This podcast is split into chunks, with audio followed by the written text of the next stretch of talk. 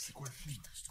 Ferme ta gueule, c'est quoi le film Quelqu'un peut me mettre s'il vous plaît 3, 4. Allez, mets tes écouteurs, c'est l'heure de nous écouter. Que tu sois dans les transports ou sur le trône en train de jouer, tu peux noter sur ton carnet les films que l'on va citer. Tu peux vraiment nous faire confiance. Ça y est, c'est l'ultime séance. Et nos chroniqueurs vont bien t'étonner.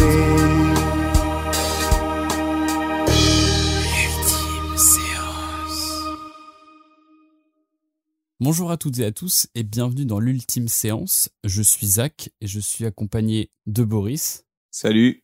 et de Easy. Salut Donc, le principe de ce podcast, l'ultime séance, est le suivant. Un des chroniqueurs, donc aujourd'hui ma personne, va présenter un film aux autres, un film qu'ils n'ont jamais vu, je précise, et le but va être du coup d'en discuter et de savoir un peu leur avis, euh, d'éventuelles théories, je ne sais pas, on va voir, peut-être des choses un peu farfelues. Mais voilà, bref, on va, on va, on va parler de ce film.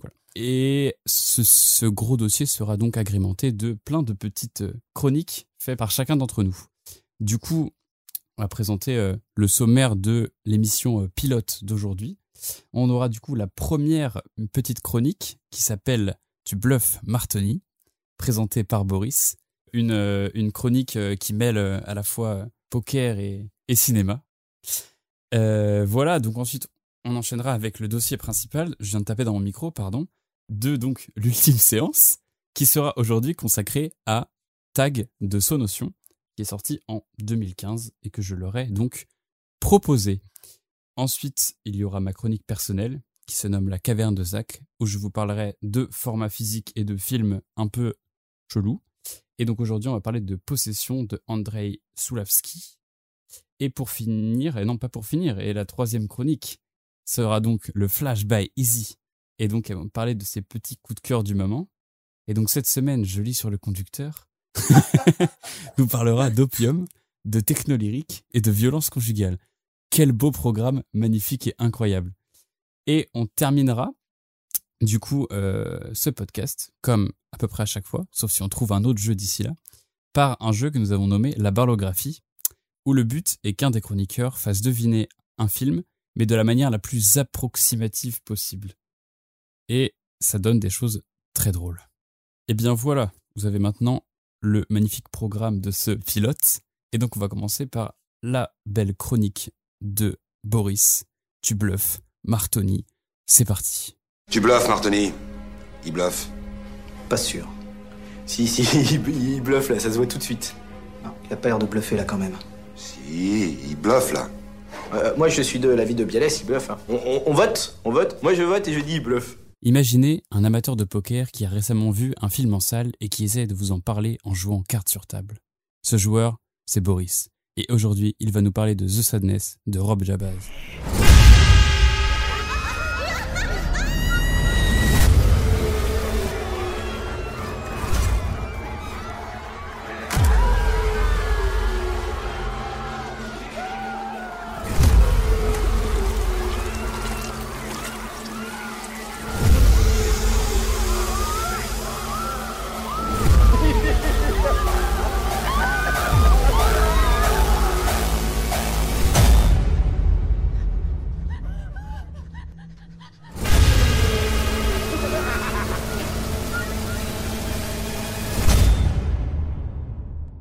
Merci Zach, et bienvenue aux auditeurs pour cette chronique mi-poker, mi-ciné, où je vais en effet m'intéresser à une sortie de film récent, en comparant les différents rebondissements de ce dernier aux étapes d'une manche de Texas Hold'em No Limit. Est-ce que vous partez avec paire d'as pour vous retrouver un bad beat? Ou est-ce que vous avez 7-2 pour finir chip leader? Si vous n'êtes pas familier du poker, sachez que vous pouvez retrouver des tutos YouTube de Patrick Bruel qui vous expliquera les rudiments du jeu, mais surtout, pourquoi porter des lunettes de soleil en tournoi c'est stylé et ça permet de taper ses meilleures micro-siestes à Vegas? Aujourd'hui, nous allons nous intéresser au film The Sadness de Rob Jabaz, un Canadien expatrié à Taïwan qui signe ici son premier film, qui, après avoir fait le tour de plusieurs festivals de genre dont Gérard May, est finalement sorti miraculeusement chez nous le 6 juillet 2022. Pre-flop. En scrollant sur mon téléphone, un article recommandé par Google apparaît. Découvrez ce film encore plus violent que The Raid 2. Je consulte mes médias signés de prédilection. Tout le monde encense ce film. Qu'est-ce que c'est? Un film zombie taïwanais. Très gore apparemment. Je me rappelle les grandes heures du cinéma de genre asiatique. Ne coupez pas, Dernier train pour Busan, The Raid 2, ils savent y faire. Dernier élément qui me convainc de faire le déplacement, le label délivré par le CNC gage de qualité à mes yeux une interdiction à moins de 16 ans accompagnée de l'avertissement suivant. La violence ininterrompue tout au long de ce film est susceptible de troubler un public sensible. Vraiment? Je demande à voir. Flop. Taipei, capitale de Taïwan. Métropole urbaine au milieu de la jungle. Une pandémie est passée par là. Le Covid n'est pas parti, il est toujours là, à rôder, à muter. Certains n'y croient plus, d'autres veulent l'oublier. C'est le petit matin et un couple se réveille. Jim et Kat se prennent la tête sur un projet de vacances qui tombe à l'eau. Kat doit aller travailler. Jim l'emmène au métro sur son scooter. Dans la ville, l'ambiance est calme. Trop calme. Jim vient de déposer Kat au métro et fait une halte au PMU du coin. Une mamie échappée de l'hospice ayant oublié le concept d'hygiène et à la dentition douteuse fait irruption car elle a envie de frites. La machine est lancée. Le budget de latex et faux sang m'éclate en pleine tronche. Le festival de grimaces des spectateurs est ouvert. Jim rentre chez lui paniqué. Il allume la télé. Aucune chaîne émet de signal. Pas même BFM Taïwan qui aurait pu lui apporter des réponses sur ce qui se passe, bordel de merde. En zappant, il tombe sur un dessin animé qui pourrait passer sur Gulli si la chaîne était rachetée par Marc Dorcel. Puis soudain, une voix se fait entendre à travers la ville. Elle provient de haut-parleurs utilisés lors d'une alerte à la population. Mais l'annonce n'est pas habituelle. Les propos sont glaçants, la situation terrifiante. Le chaos est lancé. Turn. Pas des zombies, mais des infectés. Le Covid les a rendus fous, vulgaires, violents et sadiques. J'aime leur représentation originale. Des sortes de vampires lubriques aux pupilles plus dilatées qu'un tougher sous MDMA. Ils courent, ils parlent, ils sont conscients et n'attaquent que ceux qui ne sont pas encore infectés. Affranchis de tout sens moral, ils ne sont plus que pulsions bestiales. Pulsions de mort et de sexe. Le climat est malsain et très anxiogène les montagnes russes ne s'arrêtent plus. Passé la mise en bouche au café du quartier, c'est au tour des passagers d'une rame de métro de déguster le plat de résistance, avec notamment un éborgnage au parapluie assaisonné de jus de viande à foison. Enfin, vient le dernier acte dans un hôpital devenu boucherie par intérim, où l'on peut assister au choix à un plan A4 au milieu de rillettes humaines ou à un rapport oculogénital non protégé. River. Il y a peut-être à un moment une saturation, une accumulation de trop-plein. Pourtant, la tension est bien présente et le rythme est bien tenu. L'intrigue du couple séparé par le chaos qui essaie de se rejoindre n'est qu'un maigre prétexte pour nous jeter de la viande au visage. Pourtant, je ne trouve rien de gratuit. Tout fait sens à mes yeux. Quand on est dans une démarche extrême, on se doit de le rester jusqu'au bout. Quitte à utiliser le point de vue de la caméra pour nous kidnapper et faire de nous, spectateurs impuissants, les complices voyeuristes de ces actes de barbarie. Kat finit par rencontrer un simulacre de Raoult qui a une théorie intéressante. Les larmes de pu coulant sur les joues des infectés montreraient à quel point conscients, mais surtout victimes des pulsions qui ne peuvent plus refouler, ils sont en train de souffrir du mal qu'ils propagent. Freud vient de jouir dans l'au-delà. C'est crado, ça suinte, ça pue, ça éclabousse, ça secoue, ça choque, on n'en sort pas indemne, et on termine avec un générique sur du metalcore car le film ne veut pas nous laisser le moindre répit et vient nous écrabouiller avec la compassion d'un bulldozer de chantier en rute. Pour revenir au poker, ici avec The Sadness, on peut dire qu'on démarre avec une paire de 6, une main agréable qui va s'améliorer en devenant tour à tour un brelan, puis un full, avant finalement de nous amener un carré qui permettra d'aller à tapis et de rafler le jackpot.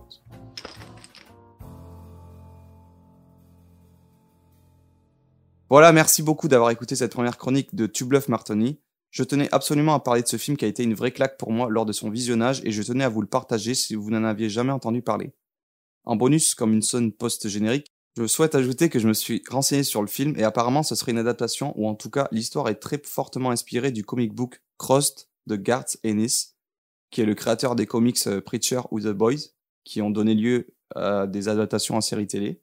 Et en effet, on retrouve ici vraiment la même histoire avec des gens qui sont atteints d'un virus qui deviennent fous et qui se laissent aller à leurs instincts les plus abjects. Les gens infectés sont marqués d'une cicatrice en forme de croix qui apparaît sur leur visage, d'où le titre et on suit pareil un groupe de survivants qui essaient de s'en sortir au milieu du chaos. En tout cas, il paraît que le comics est encore plus amoral et malsain que ce film, donc ça me donne grave envie de le lire pour vérifier ça. Eh bien, merci Boris pour cette euh, magnifique chronique de qualité. Je tiens juste en tant que énorme des sous-genres à préciser que c'est pas du metalcore mais plus du death grind, mais voilà, juste pour casser les couilles. Mais du coup, euh, oui, en fait, à la fin, il y a une musique. Euh, et voilà, je tenais à préciser que je ne connais pas du tout les sous-genres du métal. Donc, c'est parce que moi, je Donc casse pour moi, j'allais dire métal et euh, j'ai dû trouver l'info sur un article sur le film ou une interview. Et j'ai vu que c'était des mecs de ouais parisiens, enfin région parisienne, euh, voilà. Mais c'est un peu la seule musique identifiable à la fin. Donc oui, euh, metalcore, je sais pas, pour moi c'était un truc. Mais du coup, c'est quoi que tu dis? C'est du? Bah, c'est pas sur Bandcamp, ils disent que c'est un mix entre du death et du grind, et en écoutant, ça ressemble plus à ça. Parce que metalcore, c'est vraiment un truc euh, pour ne pas être méchant. C'est un peu un truc de fragile quand même. Mais non, mais c'est euh, metalcore, c'est plus un truc euh, avec des passages euh, chant clair, euh, un peu, euh, un peu émo, euh, un peu euh, machin, limite un peu pop. Tu Mais il vois. semble que ce soit un podcast euh, sur le cinéma et pas sur la musique et que Oui, mais je vous précise. T'inquiète que Voilà, eh, d'accord. tu vas pas y couper. Dans, dans, dans, dans Tag, je vais parler de musique. C'est impossible. Parce Ah, il qu'avec n'y a la- pas de problème. avec la- la... caution musique, t'inquiète. Avec la hein. musique de fou qu'il y a dedans, je ne peux pas ne pas en parler. C'est un des atouts qui fait que j'adore ce film. Du coup, on va passer maintenant à la partie principale de ce podcast, qui se nomme l'ultime séance. Le principe est le suivant un des chroniqueurs propose un film aux autres, et, euh, bien après on en débat. On passe tout de suite à la première partie qu'on a appelée le synopsis, où on va vous présenter le film et son réalisateur.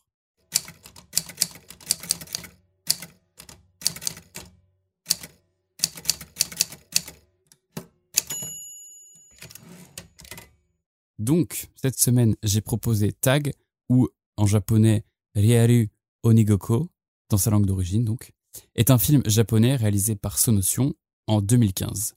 Du coup, avant de parler du film même, on va parler de son réalisateur, euh, donc l'homme derrière tout ça, donc Sonotion ou euh, Sion Sono comme vous voulez, fait partie de ces réalisateurs japonais comme euh, Takeshi Miike par exemple, qui sont mais beaucoup, mais alors beaucoup, beaucoup trop prolifiques. C'est-à-dire que de 1985 à 2021, le mec a sorti plus de 40 films, dont la grande majorité sont euh, malheureusement quasiment inconnus chez nous. Les rares qui ont bien euh, traversé les frontières, vous les connaissez sûrement. C'est euh, Suicide Club avec sa scène d'intro mémorable, euh, Love Exposure, avec sa durée de plus de 4 heures, Why Don't You Play in Hell, véritable ovni qui mixe ode cinéma amateur et film de Yakuza, euh, Tokyo Tribe, une comédie musicale de rap au rythme ininterrompu, ou encore euh, Anti-Porno, véritable vision arty et méta de la pornographie et de l'érotisme, s'intégrant dans le genre du roman porno de la fameuse société de production Niketsu. Les films qu'il réalise sont assez variés, mais on peut trouver beaucoup de thématiques et de gimmicks qui reviennent. Comme beaucoup de réalisateurs japonais, il aime l'absurde, l'imprévu, le what the fuck, et n'a pas peur de la démesure et du kitsch. Ses films sont souvent remplis d'une certaine forme de chaos euh, visuel, sonore, scénaristique et même au niveau du montage, qui est souvent contrebalancé dans ses films et équilibré par son sens de la poésie qui magnifie certaines scènes. On va en parler dans Tag. Euh, ces histoires sont souvent originales, alambiquées et métaphoriques. À première vue, on est toujours frappé par le caractère attachant ou répugnant des personnages et par l'histoire qui défile de- devant nos yeux à toute vitesse. Mais bien souvent, ces films offrent une réflexion méta très intéressante sur le média qu'ils traitent. Euh, dans un numéro de Trax euh, sur Arte, il dit vouloir inonder le Japon avec ses films et créer une armée pour démolir le pays. Et je pense que cette phrase, ça représente bien sa, philosophie euh, punk qui, porte tout au long de sa carrière et même avant euh, dans les performances artistiques qu'il faisait euh, au Japon. Bref, assez parlé du réalisateur, maintenant on va parler du film. Bon, je vais pas commencer à vous dire euh, le nom des acteurs et tout parce que personne ne va les connaître et que je risque juste d'écorcher leur nom, donc vous irez voir par vous-même. Mais bref, le synopsis qu'on trouve sur Wikipédia et autres sens critiques est le suivant. Lors d'un trajet en bus, Mitsuko assiste à l'étrange massacre de ses camarades par une force invisible. Pour une raison inconnue, elle est contrainte à revivre différents massacres impliquant à chaque fois ses propres amis. Bientôt, elle va se perdre dans les différentes identités qu'elle incarne. Énigmatique, n'est-il pas ce, ce synopsis? Du coup, moi j'ai découvert ce film, je sais plus trop comment en vrai, en entendant parler de sa scène d'intro, qui m'a fortement intrigué. J'ai ensuite regardé un peu sur internet les affiches, me donne l'impression qu'on va avoir euh, un énième film de d'écolière japonaise. Et le synopsis, comme vous l'avez vu, est très vague et les trailers, euh, c'est pareil, ça embrume encore plus la tête. Donc il fallait absolument que je vois ce truc. Mais le temps passe et j'oublie. Un jour, je regarde donc Anti-Porno et cherche des infos sur le réal. Et je me rappelle que c'est le même réal que Tag. Donc ça y est, je m'en souviens, je vais pouvoir le regarder. Je cherche donc plusieurs moyens pour le télécharger parce que absolument introuvable en France. Ça y est, je le trouve. Mais en fait non, c'est un autre film américain dont j'en ai absolument rien à foutre. Donc je recommence, je l'ai, mais j'ai pas de sous-titres. Du coup, je recherche et voilà. Après une bataille pour trouver des sous-titres corrects, je lance enfin le film. Et maintenant, on peut passer à la bande d'annonce.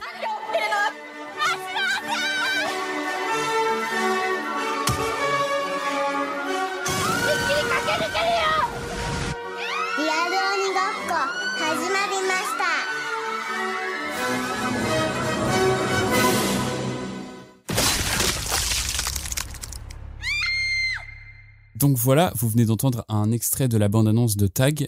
Euh, et donc, Boris et Izzy, qu'est-ce que vous en avez pensé Qu'est-ce que vous pensez voir Et qu'est-ce que vous pensiez du film avant de l'avoir vu? Bah, du coup, pour ma part, euh, quand tu m'as parlé du, film Tag, euh, enfin, je connaissais pas du tout. Le nom, ça me disait rien.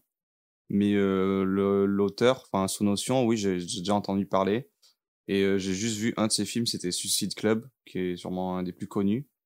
Euh, et après, je connaissais d'autres titres, euh, Why Don't You Play in Hell, euh, Anti-Porno, et dernièrement Prisoners of the Ghostland, qui me donnait envie de, enfin, ça me donnait envie de le voir. Euh, mais je crois que j'en ai le plus entendu parler par le YouTuber In the Panda, surtout lui, avec lui que j'ai découvert ça. Et euh, ouais, le fait que ce soit un mec euh, qui semble très éclectique, euh, bah, comme tu disais, ça m'a rappelé un peu Take, euh, c'est ça, Takeshi Miike Takeshi Miike, ouais. euh, qui voilà Takashi qui fait euh, des films très très variés euh, et euh, ouais qui a une espèce de culture du, du what the fuck euh, qui qui, qui m'intéresse et euh, tu m'as dit mais si euh, justement en parlant de In the Panda il avait fait une vidéo où il y avait des extraits Ouais. et il y avait un extrait avec euh, cette scène du début d'un bus qui se fait arracher enfin les c'est vraiment le début plein de jeunes écolières qui sont décapitées ou coupées en deux Mm. et ça m'est revenu, je fais ah putain mais oui, oui, ce- cette scène me dit quelque chose. Donc ok, ça vient de ce film et ça s'appelle Tag, d'accord. Voilà. Après du coup, euh, bah, après avoir vu la bande annonce, euh, c'est vrai qu'elle est assez énigmatique. En fait, j'ai fait exprès de pas regarder de, de synopsis ou quoi. Et on a regardé avec euh, Easy du coup la bande annonce. Et euh, bah, j'étais un peu, euh, je savais pas trop à quoi m'attendre. Déjà rien que l'affiche, pour moi, elle est assez euh, kitsch. Ouais. Enfin, je sais pas, tu, tu, comme tu dis, euh, ça un film. Je sais pas, je savais pas que c'était un genre, le, le film des collières japonaises ou quoi. En tout cas, c'est des jeunes filles, euh, voilà, en tenue traditionnelle du lycée au collège là-bas. Euh, dans la bande-annonce, on voit euh, une, il y a une voix off, il me semble, qui, alors euh, c'était sous-titré en anglais, mais la voix off qui dit, euh, c'est une petite voix euh, enfantine qui fait. Non, elle fait pas ça, mais en gros, elle dit, euh, il y a trop de filles, euh, on va vous éliminer. Ça faisait penser un peu à Squid Game vite fait après coup, le Mhm. côté euh, voix menaçante et qui, bref, et euh, c'est assez brouillant, enfin pas brouillant, mais il y a beaucoup de choses qui se passent dans, la bande annonce. On n'arrive pas à identifier s'il y a une héroïne ou plusieurs exactement, puisqu'on voit plein de scènes. euh, Enfin, ça a l'air de, ouais, assez fouillis. Mais par contre, euh, dès la bande annonce, je me suis dit, ok, on dirait qu'il y a une espèce de- d'entité, une force mystérieuse, une entité maléfique mais invisible qui s'en prend aux personnes. J'ai ressenti ça. Après, je me suis souvenu de Suicide Club et que le, la représentation de la violence était à la fois gore mais un peu kitsch quoi. Des fois, ça va être bien fait, mais ça va mélanger aussi des effets visuels qui sont assez de mauvais goût, euh, qui sortent d'une cinématique de PS2, tu sais pas trop pourquoi. Euh, et quoi dire d'autre? Dans la balance, j'ai noté il y avait la chevauchée des Valkyries de Wagner, donc cette fameuse musique euh, rendue célèbre par Apocalypse Now. euh. Donc à chaque fois qu'il y a un film qui cite cette musique, c'est que euh, bah il y a toujours une scène de massacre ou quoi, donc euh, ça se prête plutôt bien. Finalement, elle est même pas dans le film, hein, c'est juste euh, un effet de, de bande-annonce. Mais euh, ouais, du coup, j'avais vraiment aucune idée de ce que pourrait vraiment être le film. Pour moi, il y avait pas d'héroïne claire définie. Plutôt, je m'étais dit, ça va être, on va suivre un groupe de de potes filles, voilà. Mais euh, ouais, là, je l'ai plus vraiment en tête, mais c'était ce que je m'étais noté après l'avoir vu. Et euh, toi, Izzy, euh, ton avis, si tu as des souvenirs un peu de la bande-annonce, euh, qu'est-ce que tu pensais que ça pouvait être? Ben, moi, du coup, c'était un peu comme toi, Boris. C'est que au début, je pensais pareil que c'était plus, plus une bande de, une bande de, bah, de jeunes filles qui allaient un peu subir ça. Et pareil, il y avait vite, on voyait, on voyait très rapidement cette espèce d'ambiance de force maléfique, qui est pas physique, quoi. C'est une force, ouais, invisible. Alors, clairement, moi, ça m'a fait penser euh, à un film euh, Bird Box, où en gros, l'ennemi, il est pas vraiment là, enfin pas vraiment présent. Enfin bon, c'est pas un film incroyable, mais juste ça m'y a fait penser. Et, euh, et moi, pour le coup, je suis pas toujours très fan de regarder des bandes annonces de films que je connais pas du tout, parce que je préfère être surprise et vraiment regarder le film direct et me faire avoir. Genre clairement, par exemple, une des premières scènes dans le film, bon, on en parlera après, mais j'aime bien être surprise. Du coup, voir la bande annonce, j'étais un peu, enfin, je m'attendais pas du tout. Euh, déjà, en voyant l'affiche, je m'attendais peut-être à un truc un peu perché, mais peut-être pas à ce point. Enfin, pour revenir sur la question, oui, je m'attendais plus à une bande de filles qui, euh, ouais, étaient pourchassées un peu euh, par euh, cette force invisible. Donc, ben, on a fini la bande-annonce. Merci pour vos avis très constructifs. Et je pense que j'avais à peu près le même.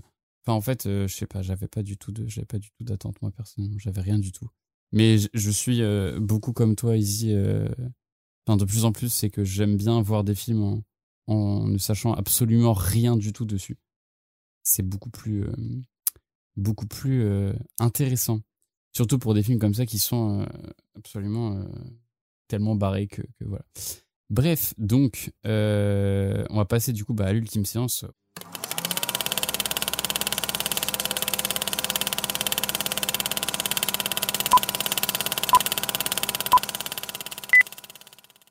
Et moi, je voulais vous parler du, du ressenti que j'avais en regardant le film la première fois. Parce qu'en fait, quand on regarde ce film, je sais pas vous, euh, comment dire, quand on regarde le film pour la, au début, on sait vraiment pas ce qu'on regarde, quoi.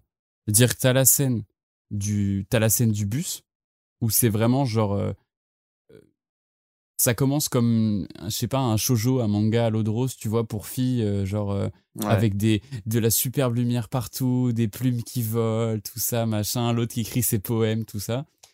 Là, l'autre la pousse, machin, son stylo tombe par terre. D'ailleurs, juste, je Ouais. précise, euh, préambule,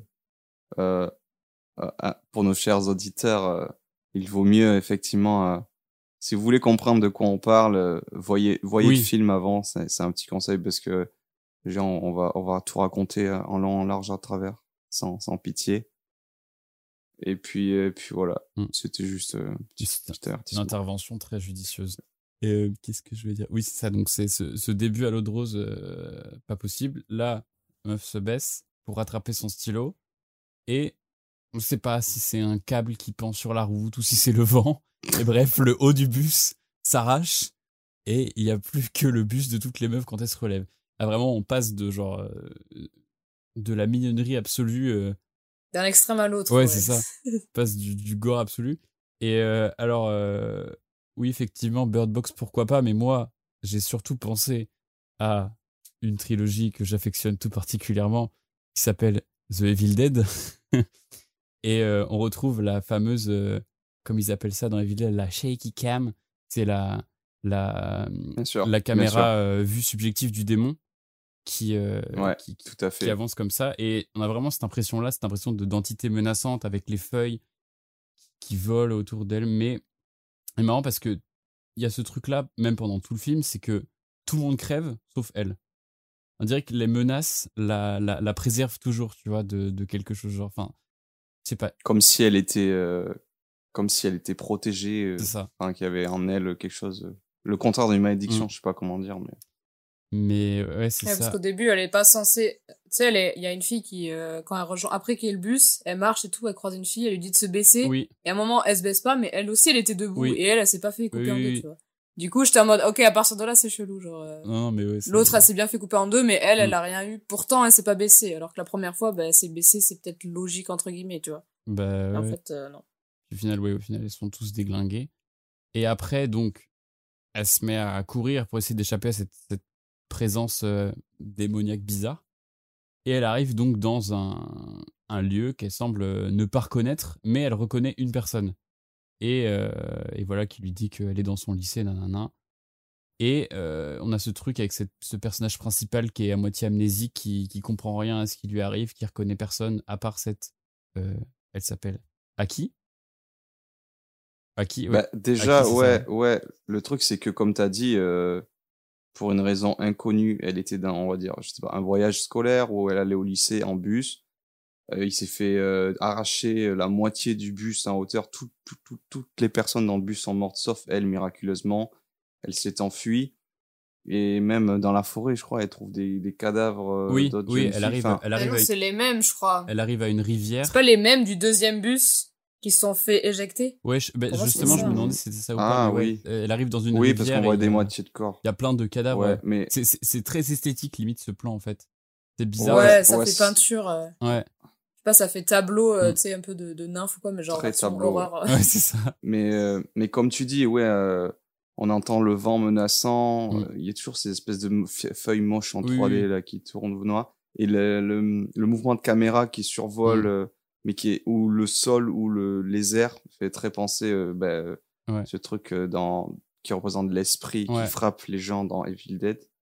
Euh, où est-ce que je voulais en venir déjà? Ah oui, et, et, et effectivement, elle atterrit. Du coup, elle prend les vêtements d'une autre fille, Ouais. mais En fait, elle trouve, elle trouve miraculeusement, euh, à- à- à- Un parmi, uniforme. parmi toutes les uniformes ensanglantés, plein de boyaux et de, et de, et de, et de, et de je sais pas quoi, euh, elle trouve un uniforme euh, à sa taille, euh, parfaitement bien, tout propre, tout ça. Voilà. Et le même que, les... que le lycée où elle va. Oui, c'est ça. Mais Le même euh, code. euh, Ah ouais Oui, parce que c'est pas, c'est pas, c'est pas le même que celui, que celui qu'elle a au début. Ouais, c'est pas le même, Ouais. c'est genre une autre. non, mais en fait, ce qui me fait bizarre, mais après je te laisse continuer, pardon, c'est juste qu'effectivement, du coup, elle prend les vêtements d'une autre personne, elle change de tenue, même si Mm. Ouais. ça reste un truc euh, lycéen, et elle atterrit hum, dans un autre lycée où les gens semblent la connaître, mais elle, elle connaît Oui. personne, comme si, alors qu'elle était avec d'autres, Oui. euh, enfin, ses vrais camarades de classe Mm. avant. Là, on dirait, euh, qu'il y a déjà un sentiment bizarre à ce moment-là, Ouais. je trouve, Bah, surtout, mais en fait, le truc qui est encore qui est encore plus bizarre, c'est que elle reconnaît personne sauf une personne qui s'appelle Aki.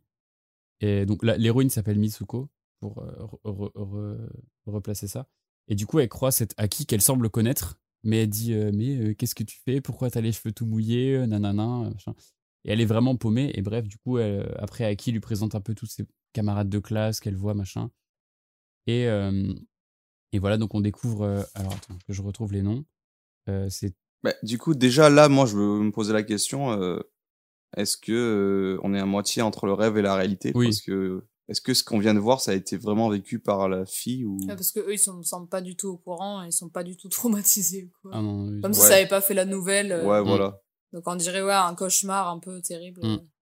C'est vraiment la transition est bizarre quoi. C'est que on repart sur un truc plus quotidien, plus euh, pas du tout surnaturel, euh, plus logique où on dirait juste que oui c'est elle la c'est elle la tarée et que et que voilà. Du coup elle présente ces, ces deux euh, ces deux euh, nos autres camarades de classe, dont une euh, qui s'appelle An- Anoko, je crois, euh, qui est euh, et qui surnomme en japonais je sais pas comment il le surnomme mais en français dans les sous-titres c'est marqué sur parce que elle, est surréaliste et, elle est toujours la tête dans les étoiles et elle est toujours comme ça. Et elle va dire une phrase après. Elle lui dit, elle lui dit toujours et elle va avoir ce flashback là dans tout le film. C'est la vie est surréaliste, ne la laisse pas te consumer.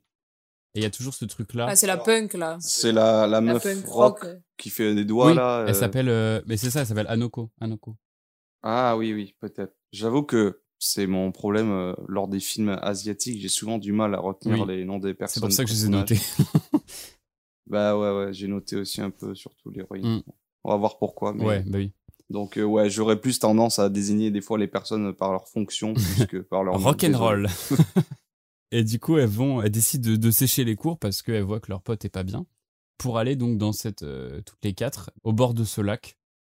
Et donc, euh, c'est là où, la première fois, elles se mettent à parler de. Ju- Juste, juste pour revenir sur, euh, moi, tu vois, je l'ai pas senti comme ça. Enfin, pour moi, il y avait sa pote qu'elle connaît. Ouais. Mais après, les deux autres, j'ai l'impression, c'est, elles étaient potes ou j'ai l'impression elles se greffent au groupe. Bah, elles sont potes avec Genre, c'est juste des camarades de classe, tu vois. Oui, c'est ça. Ok. Moi, j'avais pas compris ça comme ça. Pour Mm. moi, c'était juste des meufs random, un peu camarades de classe et ok, vas-y, viens. Bon, je sais pas, je sentais bizarre la, la relation. Mm. Bah- Mais là, tu, ouais, tu viens, un truc intéressant, ouais. Elles vont au lac, du coup. Ouais, mais j'avais oublié de dire un truc aussi qui m'avait frappé. J'avais, j'avais pas capté quand je l'avais vu la première fois. Mais en fait, t'as 5 milliards d'allusions au fait que euh, tout le monde dit Ah, on dirait que vous êtes en couple, ah ah ah, euh, vous Ouais, êtes j'allais ensemble. en parler. nanana. Ouais, je, je me demandais, on se demandait ouais, avec Izzy, est-ce que Si tu sens une complicité un peu entre les deux, genre, je sais pas. euh, moi je pensais ouais qu'il y avait un peu un truc euh, lesbien dessous tout ça ou quoi Non, je sais ouais, pas. de romantique. Oui, un petit truc comme ouais, ça. En tout cas, une, Elles sont très proches en tout cas. Mm. Voilà, c'est ça. Et du coup, c'est là où, euh, au lac, Mitsuko raconte donc à Aki son rêve. Je le mets entre gros guillemets parce que on sait pas si c'est un rêve, si c'est la réalité, si c'est un truc bizarre, machin. Et euh, la rock'n'roll, donc Anoko, se met à euh, parler de réalité parallèle et de et d'univers alternatif où, euh, suivant ce que tu fais ou si tu provoques un truc, Elle, elle parle de multivers, non Carrément, je crois. elle, elle n'évoque pas le terme. Ah bah bon, alors c'est juste qu'on est trop matrixé par ça en ce moment. Laissez Marvel tranquille. là, moi. Mais euh, et voilà et du coup voilà il y a ce truc où je suis totalement perdu parce qu'on passe d'un truc d'un shojo à un truc supra gore à euh, un film euh, d'écolière en mode euh, tranche de vie tu vois machin et là il- elle trouve un oreiller qui a rien à foutre là enfin qui trouvera son sens plus tard dans le film à la toute fin mais il y a cet oreiller où elle dit il y a des gens qui dorment au bord du lac et du coup, elles se mettent à refaire une bataille d'oreillers comme dans la scène du bus. Et donc, tu as ces plumes qui se mettent à s'envoler. Et là, on dirait que le temps se suspend. Et tu les notes de guitare qui, moi, c'est ça qui m'ont fait, qui m'a fait rentrer dans le film à un point incommensurable. C'est que c'est, en fait, euh, je me disais, en voyant le film, je connais ces notes, tu vois. J'ai déjà entendu cette ambiance, tout ça. Et c'est parce que c'était du coup, euh, je l'ai vu au générique, c'est des musiques de Mono, un groupe de post-rock japonais euh, que j'ai beaucoup beaucoup écouté étant au lycée, dans mes dans mes années de de de, de emo, tu vois. Genre c'est vraiment des musiques euh, magnifiquement voilà. Et je trouvais ça intéressant à, souligner parce que euh, quand on parle de post-rock dans des films, t'as souvent les classiques euh, Sigur Rós, euh, y a beaucoup beaucoup de films euh, ou, même quand tu vas voir des trucs de Haraki où t'as toujours du Slow Dive, du My Bloody Valentine. euh, c'est t'es dans Lost in Translation aussi où t'as My Bloody Valentine ou Godspeed You. Et c'est cool d'avoir euh, voulu prendre ce, ce, style de musique qui est très dans l'onirisme, le, toutes ces choses qui, qui font, qui ra- ramènent au monde du rêve et, euh, et au sentiment. Et de pas avoir euh, pris les trucs euh, génériques que tout le monde prend tout le temps pour euh, ce genre de musique et d'avoir pris des- un groupe de son pays qui, qui voilà qui, qui, magnifie encore plus cette scène je trouve voilà c'était juste ça que je voulais dire Ok. Alors, je pense que bah, c'est cool. En tout cas, tu as une analyse poussée Mm. Ou une connaissance. Parce que moi, la musique, c'est pas du tout un truc que j'ai retenu. Ah Au ouais. contraire, euh, je crois que c'est un point négatif euh, du film et j'en parlerai Négatif. plus tard. J'en parlerai plus tard. Non, mais je sais que moi, il y a une musique à un moment, et on s'est regardé, et on fait putain, on dirait une musique qu'a fait, qu'aurait pu faire Zachary, genre, euh, je sais pas, il y avait une musique un peu synthé et tout. J'ai fait, euh, j'étais en mode, ah ouais, c'est. Du coup, moi, la musique, pas comme toi, ça m'a pas aussi marqué autant, mais je me rappelle juste que j'ai aimé la musique, mais je pourrais pas te dire le style, je m'en souviens plus trop. À part vers la fin, je crois. T'avais une musique où justement, ben, j'ai pensé à toi parce que je savais que t'aurais kiffé. Limite, on aurait cru que c'était toi qui l'avais fait. Ok, donc euh, bah, comme tu disais, là, on est à la scène un peu, on va dire, ouais, c'est un peu une scène pivot, ou en Ouais, tout cas, on n'y prête pas forcément attention en premier abord, mais on peut se dire quand tu connais un petit peu les rouages euh, voilà, d'un film, quoi, tu te dis, ok, euh, faut que je prête attention à moins de choses qui va être dites, Ouais, ou une espèce de symbolique parce que ça peut partir, quoi. Au moindre détail aussi. Enfin, le, le détail de l'oreiller, par exemple. Ouais, Mm. ouais. Ou de, aussi le fait de euh, changer son destin.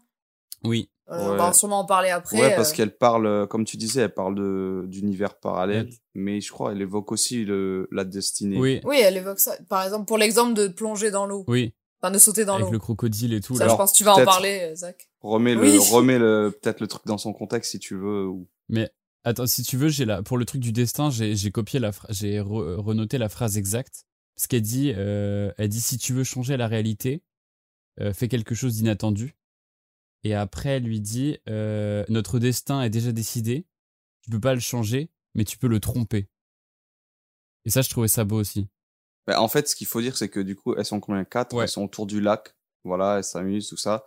Mais moi, t'as l'impression, enfin, la, celle que j'appelle la fille rock'n'roll, Anoko, du coup. Elle, euh, ouais, elle se met debout sur un monticule et elle commence à leur parler, à leur sortir des espèces de, de phrases philosophiques ou quoi sur. euh, et du coup, tu te dis, mais ok, elle est un peu tarée ou c'est mignon, mais qu'est-ce qu'elle dit, tu vois? Genre, on dirait qu'elle on dirait, euh, c'est un peu une médium ou un oracle qui aurait eu, qui aurait été frappé par euh, une espèce de pensée qu'elle a besoin de partager, mais du coup, tu dis, bon, enfin, ok, elle délire juste, tu vois.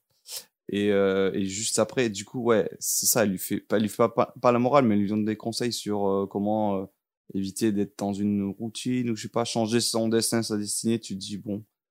Et, euh, et là, justement, c'est là que euh, elle saute à l'eau, elle plonge dans l'eau alors qu'elles sont toutes habillées. Elle, elle saute pas dans l'eau. C'est à la fin qu'elle saute vraiment. Oui, oui, c'est vrai. Non, mais en tout cas, il y a un. Là, il y a un truc, what the fuck. Espèce de crocodile en plastique, Ouais. en peluche, je sais pas. Ce qui est censé être en crocodile, mais bonjour, on n'a pas des, de Ouais. budget pour les effets spéciaux. Ça va, ça va. Ah Bah, non, désolé, en vrai, euh, Euh, attends, tant, c'est pas montré en tant détail. qu'on y est, tant qu'on y est, euh, c'est vrai qu'il y a un truc qu'on peut, qu'on peut remarquer euh, dès le début, c'est que ça se voit qu'il n'y a pas de thunes, ça se voit que c'est kitsch, et ça se voit qu'il y a plein de trucs qui sont... euh, Enfin, je veux dire, quand, quand, euh, quand c'est plus la caméra qui filme et quand c'est un drone qui filme, euh, j'ai l'impression Ouais. que c'est moi qui l'a filmé, tu vois. C'est trop drôle, j'arrêtais pas de faire le commentaire en mode putain, mais. Bah ouais, non, mais c'est ça, c'est... Je lui disais, ah, ok, c'est bon, mec, on a compris, t'as un drone, super. bah, Ok, c'est quoi C'est ton film de. Ah, regardez, je filme. euh, Waouh. euh, genre, euh, ça fait, ça fait pas cinématographique du coup. Ça fait vraiment, euh, je sais pas, prestation audiovisuelle. Ouais. euh, c'est mon book. Regardez, je, je peux faire ça. Du coup, ça, ça vient entacher un peu le, le reste. Je pense que c'est pas, ça. C'est surtout que, c'est surtout que, oui, il n'y a pas de budget et ça se sent, tu vois. Mais après, du coup, j'avais vu que les, les effets gore étaient supervisés par euh, le réal de euh, Tokyo Gore Police euh, et tous ces trucs-là, là, tu vois. Je sais plus, c'est un sous-genre de film japonais euh, ultra gore à outrance. Et euh, Non, mais j'en parlerai aussi des effets spéciaux que je trouve à la fois Oui. kitsch mais assumés et par contre des fois enfin très réussis. En fait, il y a un mélange des deux qui est assez ouais. bizarre parce que tu vois, si on prend la première scène le bus, ouais, ça fait rire parce que c'est un- bah, c'est des images de synthèse euh, un peu vieillottes ou enfin je pense juste ils ont ils sont pas autant de budget que des grosses boîtes des gros studios qui, feraient des, des effets comme ça du coup ça, ça ça ressemble à quelque chose qui pourrait être fait dans les années 2010 ou 2000 et en même temps il y a quand même un soin apporté aux euh, comment dire aux effets pratiques Ouais. parce que Enfin, t'as vraiment euh, du faux encre qui gicle avec euh, même si tu vois que c'est des mannequins en latex ou quoi Mm. il y a quand même euh, ce souci du détail et du coup c'est ça ça crée un mélange perturbant entre les deux mm, carrément. mais ouais en général je trouve que c'est kitsch quoi. Mm. mais bon Mais ouais, voilà, il y, a- il y a ce truc-là qui peut en déranger plus d'un, même passer le, le côté absurde de, de la plupart des productions japonaises en vrai. Ce côté euh, kitsch, euh, assumé, bizarre, euh, mis. euh, Ouais, je sais pas. Ça peut, ça peut re- re- repousser certains, mais franchement, vu le, le reste et la symbolique du film et tout ça, euh, ce serait con de passer à côté juste à cause de ça, quoi. Et puis même, je trouve qu'au début, peut-être tu peux en rigoler en mode oh ouais, c'est mal fait ou encore moi je trouve que ça va, c'est pas si mal Non, fait c'est que ça. Et puis surtout après, au bout de quelques temps, tu t'y habitues et tu sais ça devient. Enfin je sais pas, c'est juste au début peut-être ça peut te surprendre Ouais. parce que tu peux trouver ça mal fait et tout ça. Mais à un moment, bah tu t'y fais tu sais ah ouais c'est comme ça et puis comme tu dis c'est assumé sans vraiment. Donc je sais pas, je trouve ça pas si dérangeant quoi. Et puis tu t'y fais quoi. non mais je t'as raison je pense que des personnes qui seraient pas habituées au changement ou euh, enfin elles pourraient voir ça et direct ça leur donnerait envie d'arrêter le film et ça serait passé à côté du coup de ce qui est peut-être plus intéressant c'est euh, l'intrigue l'histoire derrière et la symbolique qui, qui va suivre en fait comme dit Easy euh, tu t'y fais très vite à ce à l'ambiance et tout une fois que ça part euh, pour ce qui est pour moi euh, ce qui m'a donné envie ce qui m'a accroché et donné envie après de, de continuer le film c'est ça surtout le truc, c'est que au début, t'es. Moi, c'est ce que je voulais dire avec ce truc personnel de la musique, c'est que le début est vraiment très perturbant et tu comprends vraiment pas ce que tu regardes et tout. Et c'est à partir de ce moment-là, avec la musique, que je pense qu'il y a tous un moment particulier qui nous a accroché dans le film et qui nous a fait dire euh, là, c'est bon, je suis dedans et j'ai envie de le regarder. Et euh, pour moi, ça a vraiment été cette scène-là. Mais après, après ce passage-là et le passage juste après, qu'on va vous expliquer euh, vite fait, euh, après ça, le film, de toute façon, il te laisse pas une seule seconde pour, euh, pour, euh, pour respirer. En fait, genre, ça s'arrête jamais. Et c'est ininterrompu et ça change dans tous les sens. Et enfin, voilà, c'est. Mais euh, du coup, après cette scène du. D'ailleurs, où à notifier où euh, quand elle se passe l'oreiller, là, comme ça, euh, on voit euh, une goutte de sang sur son doigt. Et elle voit également euh, derrière, euh, le, derrière les arbres deux personnes on ne sait pas qui c'est. On les a vus nulle part, on les connaît pas, on comprend pas qui c'est. Mais euh, voilà, je le notifie pour plus tard parce que ce sera utile plus tard. Et du coup, elle retourne en cours et euh, Mitsuko euh, regarde par terre, trouve un oreiller, le prend, le lance à Aki. Quand Aki l'attrape, la prof pète un câble, sort une mitrailleuse et déglingue tout le monde. et c'est là où c'est voilà. Je vous laisse réagir à ça, mais c'est là où ça part en couille quoi. Je crois, je crois que c'était déjà présent dans la bande-annonce. Oui, ouais. Il y avait, Ouais. Il y avait un plan comme ça. Donc, euh, en fait, euh, je sais pas, j'ai pas été plus surpris que ça. Enfin, si, j'ai forcément quand même réagi en me disant what the fuck. euh, ça m'a fait rire, Ouais. tu vois. C'était, ça sortait de nulle part. Mais comme depuis le début, il y a un peu une ambiance étrange, chelou, je suis en mode ok. Et euh, je dois dire que j'ai pensé un peu à Battle Royale pour le côté euh, lycée euh, avec des profs qui se commencent à ou Hunger Games, tu vois. euh, Enfin, puisque ça vient de Battle Royale à la base. Ouais. Où je me suis dit ok, ça va partir à quoi en survival où euh, les les les meufs vont, vont tuer euh, les élèves, il va falloir survivre, je sais pas. Parce que moi, en fait, vraiment, avec ce début de film, tout ça, je pensais que tout allait se passer dans l'univers euh, du lycée. en Ouais. fait. Que ça allait rester euh, pas à huis clos, mais genre, euh, voilà, que ça allait être juste une histoire comme ça, un teenage movie Ouais. finalement. Donc, euh, ouais, non, je sais pas quoi dire sur cette scène, euh, mis à part qu'elle m'a fait rire, elle était inattendue, mais euh, moi, c'est- moi, c'est plus après. C'est celle d'après, ouais. Après, qui m'a fait dire, euh, ok, euh, je suis hypé, enfin, je, je suis accroché là, je suis hooked. Moi, je sais que pour cette scène, j'étais perturbée parce que après l'abondance où on voit que c'est plus une force mystique qui crée la panique, là, c'est des profs qui butent des élèves, quoi. Du coup, what the fuck? Surtout qu'on voit les profs parler à une scène euh, avant qu'elle fuit. Oui, oui, on les voit, ouais. Du coup, bah, tu vois, ok, c'est des gens normaux, euh, voilà. Enfin, normaux, ils laissent des élèves sécher, genre, ils s'en battent les couilles, mais bon, voilà. Et, euh, mais oui, moi, j'ai pas trop compris, j'étais en mode, attends, attends, attends, c'est quoi le registre? Enfin, pourquoi maintenant c'est des personnes humaines qui butent des gens? Genre, là, j'étais un peu perdu. Enfin, je- en vrai, t'es déjà perdu un peu avant, mais, euh, c'est plus un esprit logique dans le sens, ok, c'est une force mystique un peu bizarre, nanana. Et là, ça devient un peu terre à terre, en mode, c'est des profs qui déglinguent les élèves, genre, ça m'a fait un peu un choc en mode, ah ouais, d'accord. Du coup, euh, moi, j'étais un peu en mode, oula, ok, on va partir sur quoi? là? Moi, je me suis dit à ce moment-là, euh, si on est plus sur le côté euh, force mystérieuse, c'est un esprit, mais qu'on reste dans le côté esprit, c'est peut-être euh, quelque chose qui a pris possession du corps de ces enseignantes Ouais. et que du coup, qui voilà, qui oblige les gens à se faire du mal. Mais bon, on va pas du tout non plus dans cette direction. Mais ouais, ce que je me suis dit ça Non à ce plus. moment-là. Dead end. Mais du coup, voilà. Alors, pour décrire cette scène, j'avais marqué le Japon en majuscule sur mon, sur mon, sur mon carnet. C'est un peu, c'est un peu ça, tu vois. Ouais, je vois, je vois, je vois. Ouais, ouais. Ouais, ça résume assez bien. euh, En tout cas, la vision occidentale c'est ça. que, ouais, qu'on a Mm. de, des films qui nous parviennent de là-bas, où c'est toujours, euh, bah, vraiment le, la culture du, du what the fuck. C'est bah, c'est- un peu la vision. De, tout est dans l'excès. C'est la vision euh, Antoine Daniel What the Cut du Japon, tu vois. C'est vraiment le, ce truc-là. Et bref, du coup, après, donc, elles se mettent à courir. Enfin, toutes ces, déjà, toutes, toutes ses potes se font buter. Elles sont tous déglinguées à coups de, de fusil à pompe et de mitraillette ou je sais pas quoi. Et euh, après que Anako lui ait redit euh, la vie est surréaliste, nanana, ne laisse pas te, te consumer. Et après, il y a toutes les meufs qui lui gueulent en courant euh, Tu dois faire quelque chose, réfléchis à ce qui va arriver. Ou un truc comme ça. Et du coup, elle part, arrive dans un nouvel endroit qui est plus urbain, une ville, mais elle entend quand même encore euh, les cris des, filles qui gueulent, euh, le vent qui, qui, qui, l'oppresse depuis le début du film. Et, donc, elle s'arrête devant une sorte d'office de police ou un truc comme ça. Et où une meuf lui dit oui, enfin, une, gendarme lui dit oui, mais qu'est-ce que tu qu'est-ce que vous faites là, Et après, elle la regarde bien, elle fait Oh, mais Keiko, c'est toi Mais qu'est-ce que tu fais habillée en écolière? Et ce fameux plan où elle lui montre un miroir et du coup Mitsuko change de tête. Et elle n'est plus Mitsuko, mais elle est Keiko. Euh, et donc euh, son amie s'appelle To- Tomoko, je crois, un truc comme ça. Son ami, genre. euh, La policière là, Laquelle? La Celle- flic. Ok. Mais qui revient pas. qui revient pas vraiment. Et du coup après, euh, ben, c'est juste après du coup elle lui dit ah c'est pour la cérémonie nanani nanana. Et du coup, euh, elle part dans la voiture et il y a plein de meufs sur le côté qui tapent sur la voiture en rigolant. en mode, Ah, ah, ah, ah et on comprend pas pourquoi.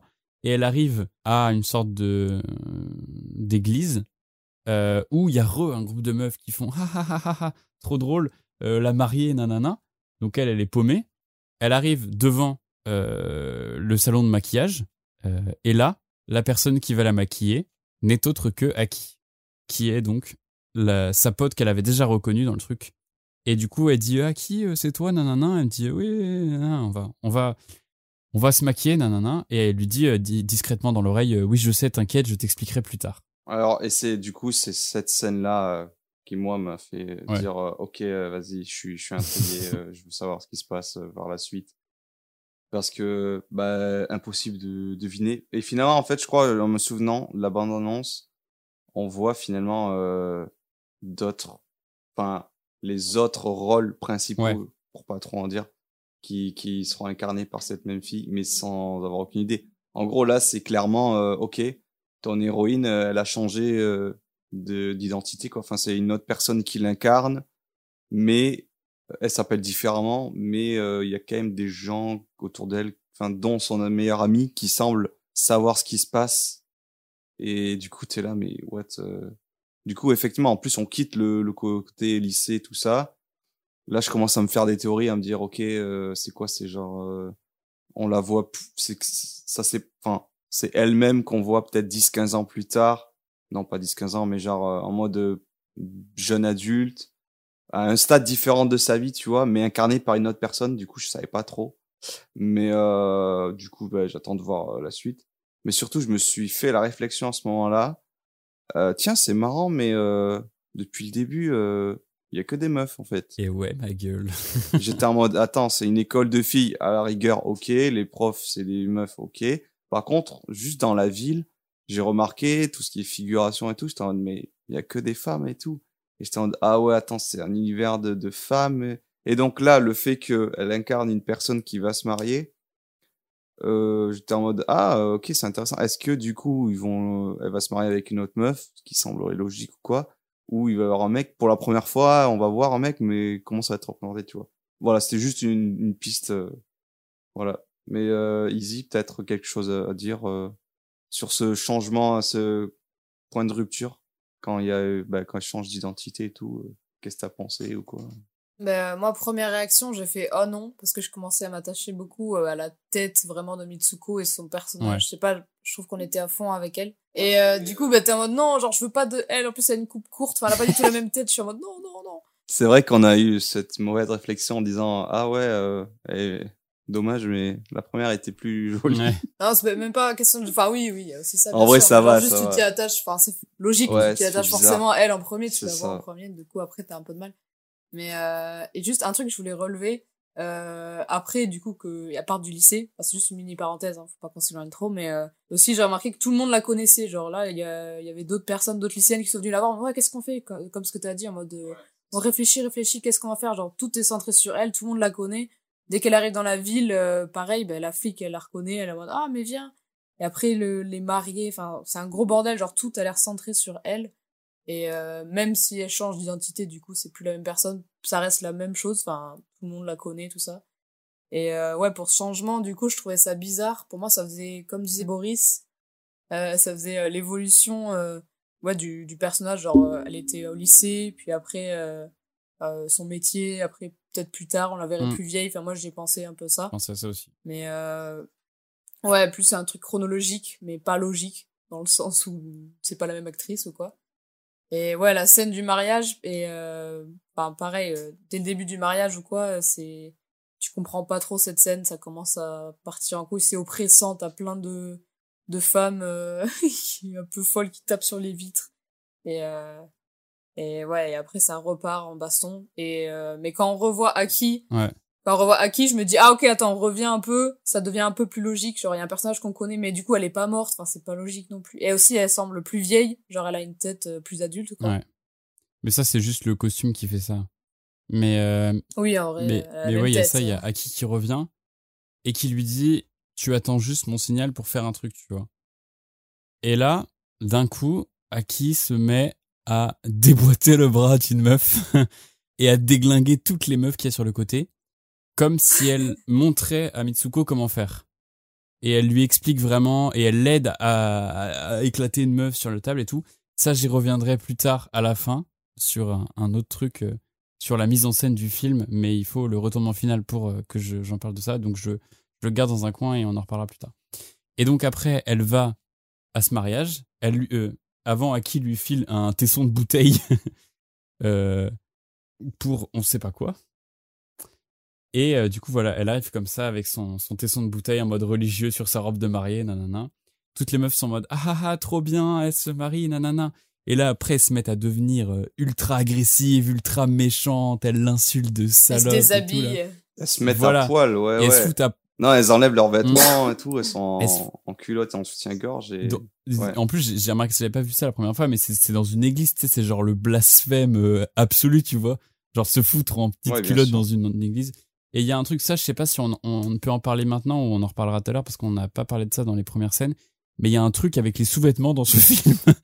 C'est-à-dire qu'entre le vent qui euh, soulève les Ah culottes, oui. euh, Les elle qui culottes. se fout à Ça, poil. Alors, Mais ouais. je pense qu'on peut peut-être en parler après ou maintenant, comme vous voulez.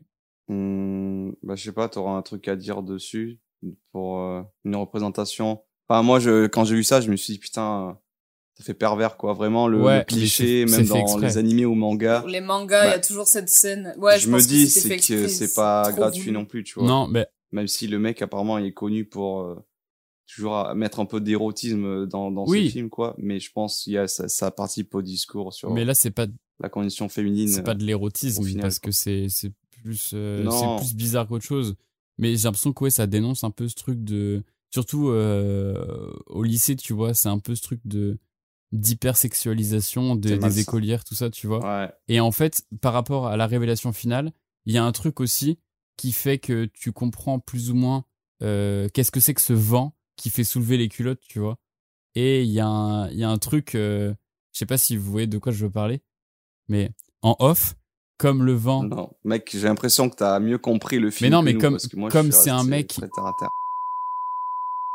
le vent c'est le mec qui euh, qui est un gros pervers et qui Ouais. soulève les, les jupes de toutes les gamines pour regarder dessous tu vois Ok. Bah Ouais. bon, ça. mais on en parlera ouais, après c'est pour ça plutôt c'était en off pour le- Ouais, ouais, ouais. reprise Ok. du coup voilà elle, elle se fout tout à poil? Elle euh, enfin en, en sous-vêtements Euh, il y a l'organiste euh, gothique chelou qui joue des airs bizarres sur son orgue et tout elle dit tu vas rencontrer ton mari et d'ailleurs déjà c'est chelou parce que c'est un cercueil Il y a un cercueil. voilà cercueil sur... à, la place de l'hôtel, il y a un cercueil. Voilà. Et du coup, le cercueil s'ouvre et Easy, qu'est-ce qu'il y a à l'intérieur? Il y a un cochon. enfin, un, un corps d'humain avec une tête de cochon, euh, un vrai cochon, quoi. Grosse tête de porc. Voilà. Donc, est-ce que ce serait pas euh, la métaphore euh, de comment on pourrait voir les hommes aujourd'hui, euh, tous des porcs? L'homme est un porc, ouais. Mais All euh, men are trash. c'est un, un humain à tête de porc, sauf que aussi, enfin, je sais pas si c'est fait exprès, mais euh, on dirait c'est juste un mec qui porte un masque, ou alors c'est encore une fois que le budget euh, fait spéciaux. Enfin, ils ont pas maquillé un mec sur lequel ils auraient rajouté des prothèses. ah oui, non, ça fait vraiment. ça fait vraiment masque, masque. complet. Du coup, tu te dis, est-ce que c'est c'est vraiment un truc euh, moi de ou pourquoi ils auraient pas mis sinon un mec déguisé en cochon entièrement la tête ou un vrai porc, je sais pas, tu vois. Hmm, C'est encore euh, bon, je sais pas, j'ai pas euh, pas la réponse. Bon, moi, ça m'a pas gêné du tout, tu vois, ça, au contraire. Ouais, moi non plus. C'était plus vraiment, bah, juste il a une tête de cochon. Enfin, en gros, c'est un humain, euh, c'est juste avec une tête de cochon. C'était pas pour représenter littéralement un cochon, c'était juste pour montrer que. Pas le premier truc qui se réalise dans le film, tu vois, donc euh, ça me, ça me choque pas, moi. Oui. Oui, mais bien sûr, à ce niveau-là, euh, je suis pas non plus. Non, je relève juste euh, l'imprécision. Oui, non, je comprends. Et bref, voilà, et donc, euh, toutes les meufs le forcent à. La force, du coup, Keiko, à, euh, à embrasser son mari, qui est un porc, du coup, avec la langue qui pend, il y a du sang partout, c'est dégueulasse. Et euh, alors je sais plus si Aki arrive ou si c'est les deux meufs qui arrivent d'abord. Ah si, t'as ce plan aussi qui m'a marqué, où en gros t'as toutes les meufs, euh, t'as un plan en drone dans l'église, où t'as toutes les meufs à moitié à poil qui sont en train de ramper comme ça sur les trucs, et t'as l'autre au milieu avec son mari qui essaie de... Ça m'a vraiment fait penser à une sorte de vision des enfers, tu vois, avec des mecs qui se chevauchent comme ça, en mode euh, Ouais. très bizarre. Et voilà, et du coup après... Ça fait montagne de zombies un peu. Ouais, c'est ça, ça fait vraiment très zombie, ouais. Euh, du coup, après, elle fout un gros coup de tesson dans le cou de son mari, qui euh, pisse le sang de partout. Et après, du coup, je sais plus si c'est a- si c'est ça, il y a Aki qui débarque de nulle part. Et, euh, et du coup, il, elle bute toutes les meufs euh, de, de l'assemblée, là. Et il y a. Ouais, voilà, en gros, il y a une grosse scène Ouais, de fight scène de où fight. euh, les invités se battent avec euh, la mariée et Aki, C'est quoi. ça. Et là, il y a deux personnes qui reviennent, qui sont En tenue en, dominatrix. en tenue Alors, en euh, latex nous, on euh, les- Matrix.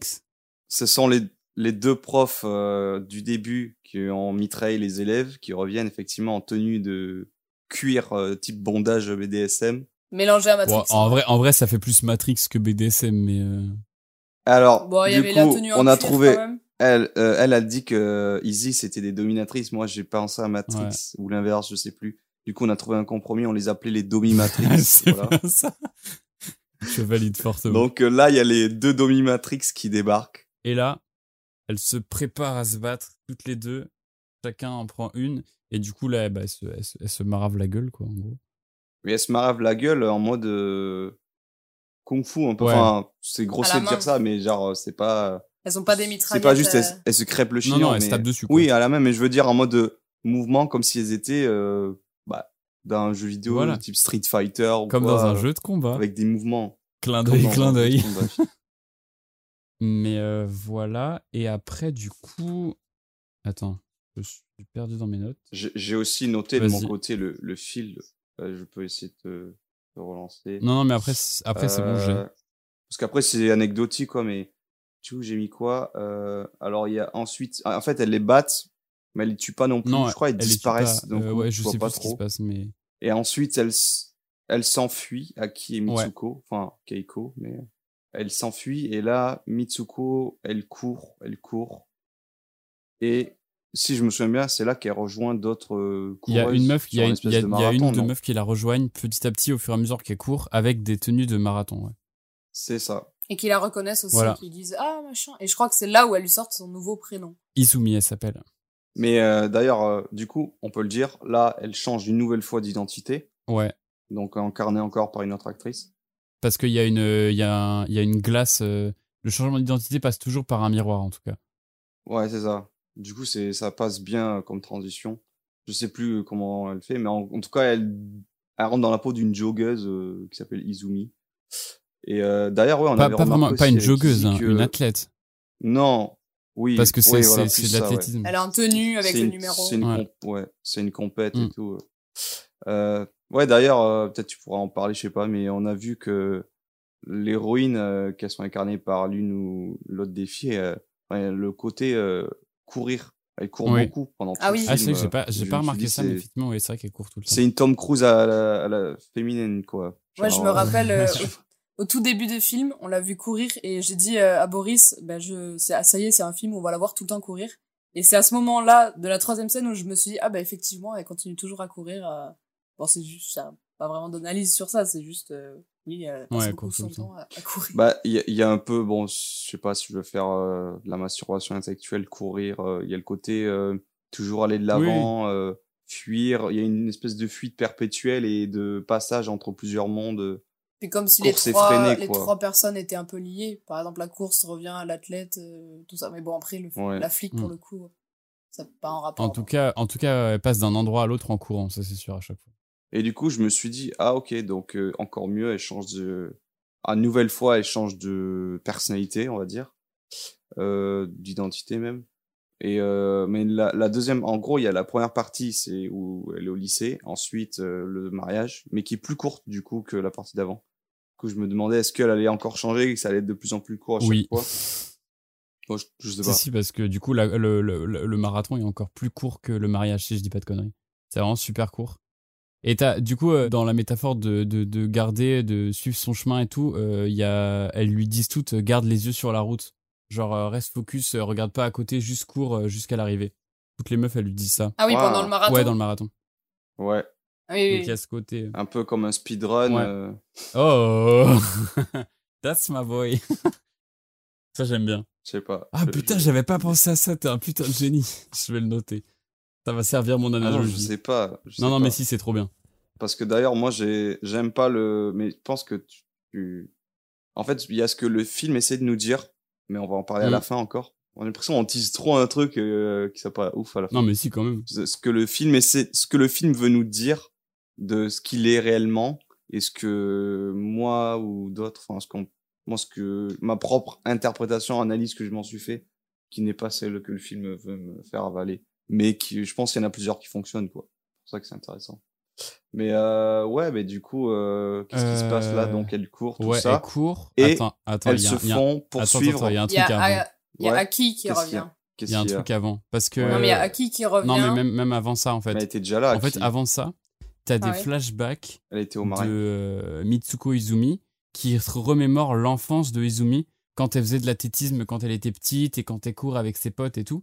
Et t'as ce truc à chaque fois de euh, comme pour nous, comme pour euh, Mitsuko, c'est super bizarre de se mettre dans la peau d'un nouveau personnage, de s'identifier à lui. Et du coup, t'as toujours cette scène au milieu où t'as des meufs qui font de l'exposition en bar et qui t'envoient des tonnes de textes avec des flashbacks et des trucs de nanana pour te mettre dans la peau du nouveau personnage qu'elle va incarner.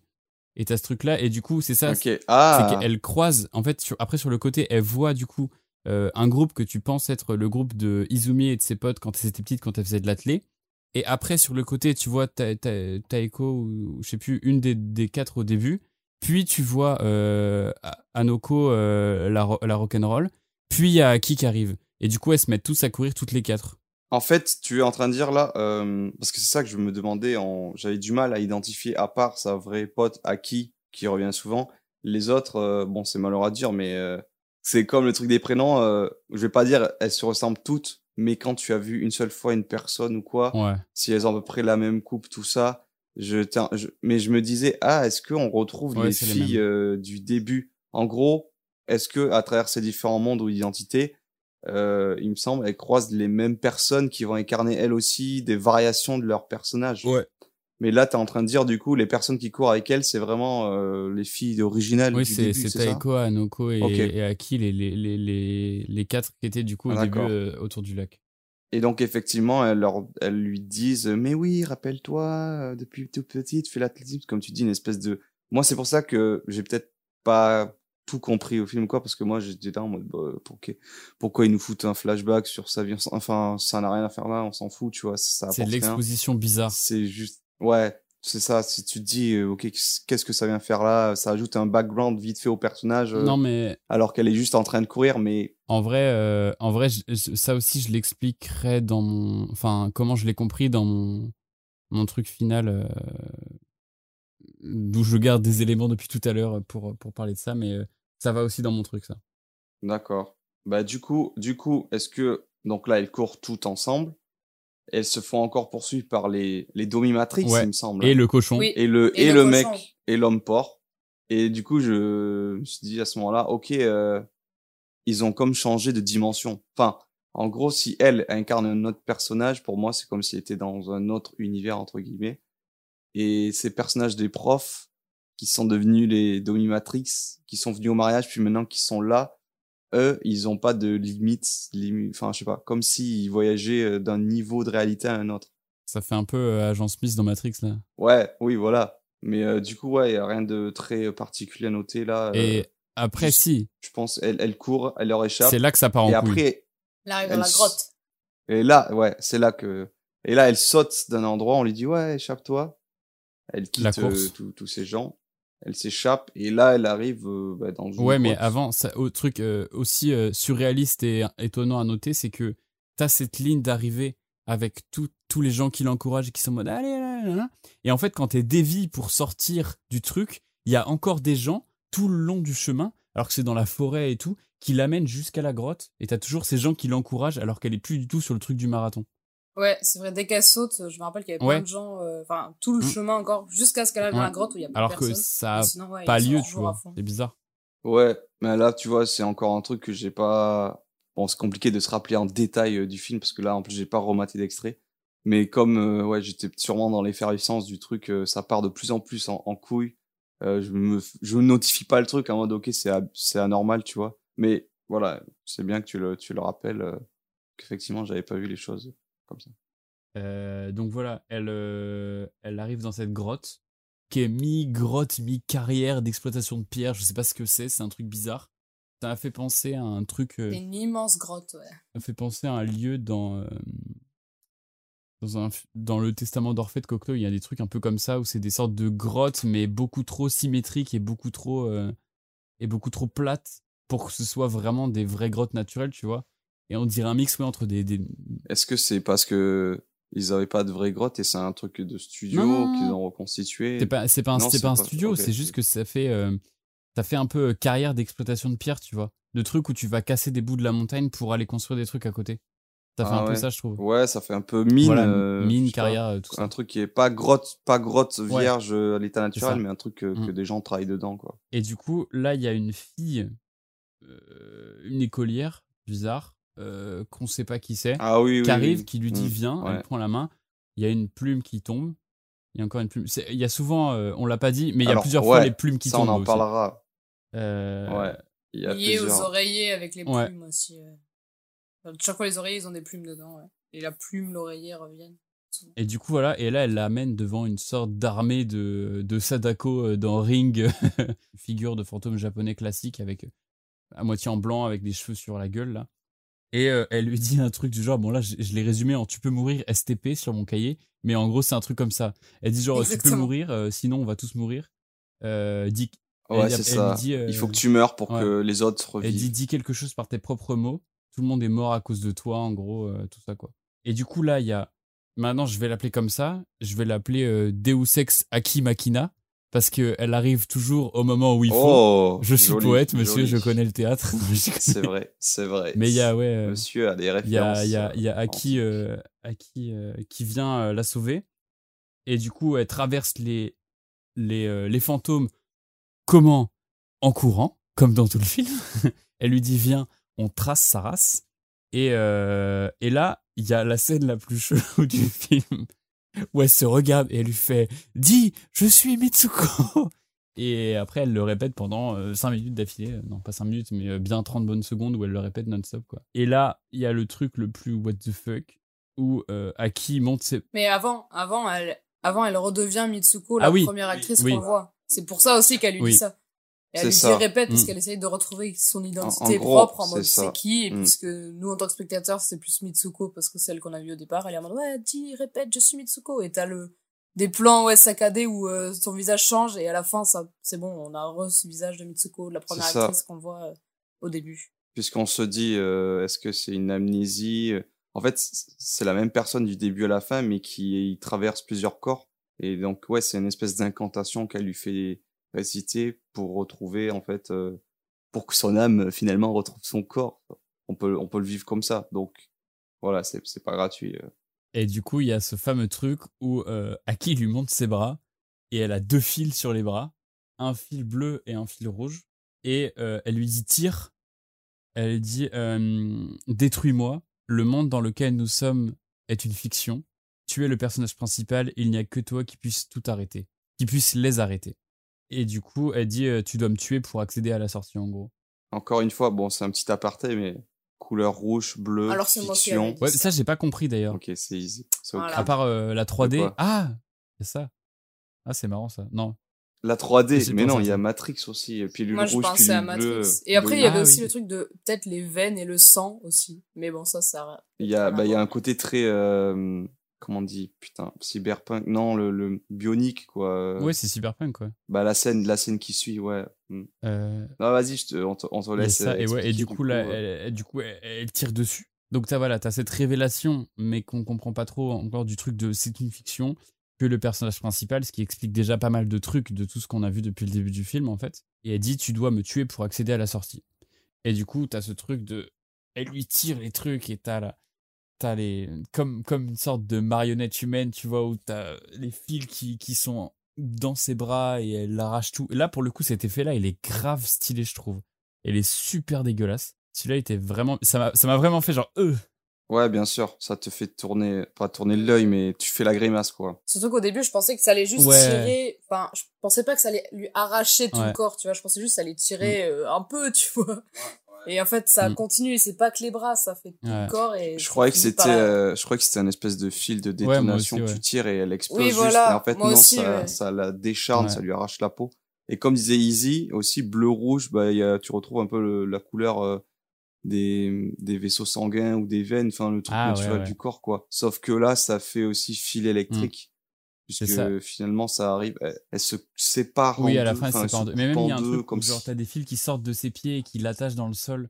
Ouais, Et après, ça. ça. fait toute une traînée de fils et qui ouvre euh, cette fameuse sortie. euh, voilà. Et c'est là une espèce de portail lumineux où tu te dis, ok, on arrive à la conclusion, euh, qu'est-ce qui va... Ça fait câble aussi. Moi, j'ai pensé au câble, surtout la lignée après vers la porte Mm, ouverte. ouais, Ça fait ouais. vraiment les gros câbles. euh, Mais du coup, ouais, il y a ce portail de lumière euh, blanche, euh, bah, ouais, qui renvoie aussi à l'imagerie qu'on se fait souvent de, la mort.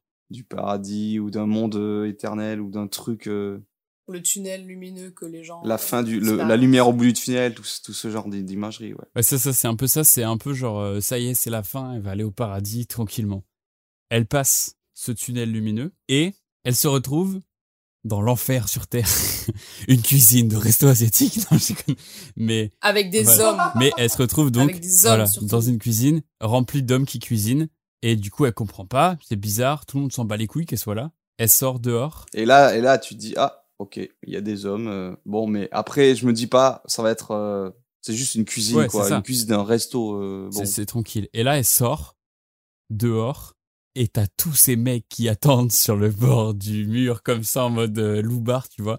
Et t'as une pancarte marquée Loubar des années 80-90 Mais dans le turfu. Japon, mais influencé. Ouais, du coup. Et, euh, et du coup, il y a une pancarte marquée Le monde des mâles. C'est vraiment genre l'enfer. Il y a que des grosses couillasses partout. C'est terrible.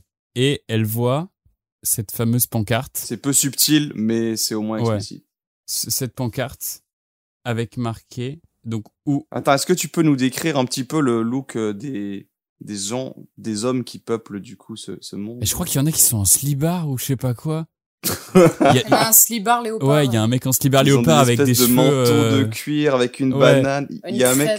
c'est Vegeta. Oui, c'est ça, Vegeta, ouais, ça, ça fait Dragon Ball, tu vois. Vegeta Dragon Ball, il a vraiment mis tout son pot de gel dans les cheveux pour les faire tenir en l'air.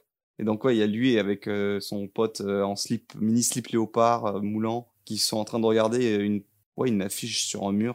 En fait, les, ça fait vieille ruelle sombre euh, dans tous les films qui se passent à New York. Ouais, ou à euh, Tokyo même. Tu sais, ruelle malfamée et tout. Ça fait un peu, ouais, ça, c'est, c'est, c'est, les, c'est les loupards, euh, loupards mi-manga, mi-années 80, tu vois.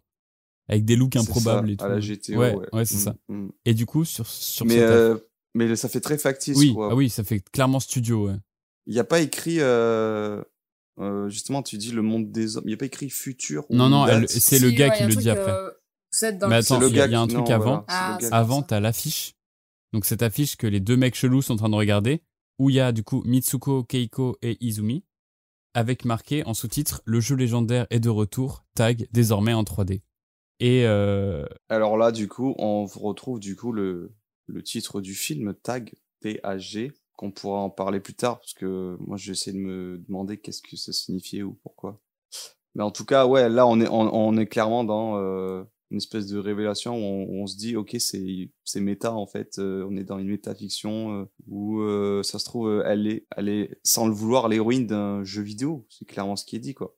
En 3D, pourquoi? Je sais pas. mais c'est pour ça, en fait, la euh, 3D, ça m'a fait penser au rouge et au bleu, virtuelle. tu vois, le truc de, des lunettes 3D. Mais, Oui, Ah ouais. C'est pour ça que- ouais, c'est pour ouais, ça que ça me faisait penser à ça. voir ça mais euh, voilà. Mais du coup, donc c'est ça le, le, le truc que je tease, entre guillemets, depuis le début, c'est c'est toute cette euh, analogie avec le jeu vidéo. Mais j'en reparlerai après, après la, fin, fin du, du résumé du film. Mais euh, en vrai, euh, la première fois, j'avais pas vu ça. Mais en le re-regardant le film, on voit, mais tout est fait pour que tu crames que c'est un jeu vidéo, mais à 10 000 à l'heure. Genre vraiment. Ayant euh, énormément geeké dans ma vie, je peux t'assurer que tout est fait pour que, pour que ça se voit que ce soit un jeu vidéo. Mais je, je ferai un truc à, la fin. Bah, c'est pour ça que là, moi, j'avais pas du tout vu ça parce que je suis pas un go gamer. Mais, euh, mais maintenant que tu le dis et qu'on est en train de revoir un peu scène par scène, je, la construction, ouais, je vois, je vois clairement où tu pourrais en venir euh, en disant que certains personnages Ouais. seraient comme des PNJ, par exemple. Mais quoi. je t'inquiète, je reviendrai là-dessus après.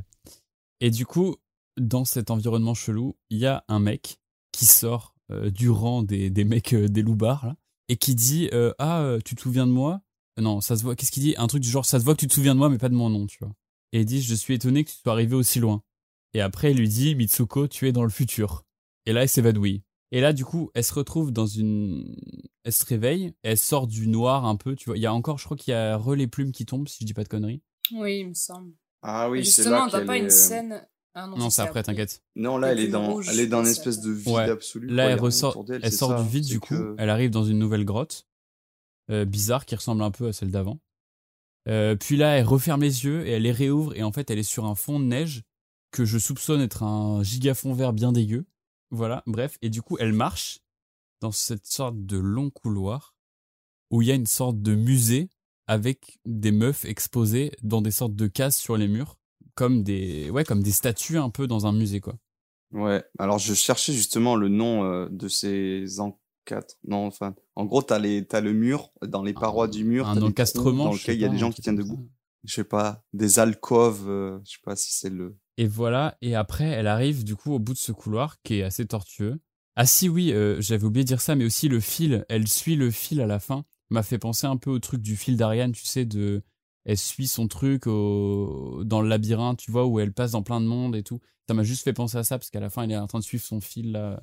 Et en fait, euh, le fil pouvait être symbolisé par Aki, tu vois, pendant tout le film, et là, elle doit le suivre euh, finalement. euh, Voilà.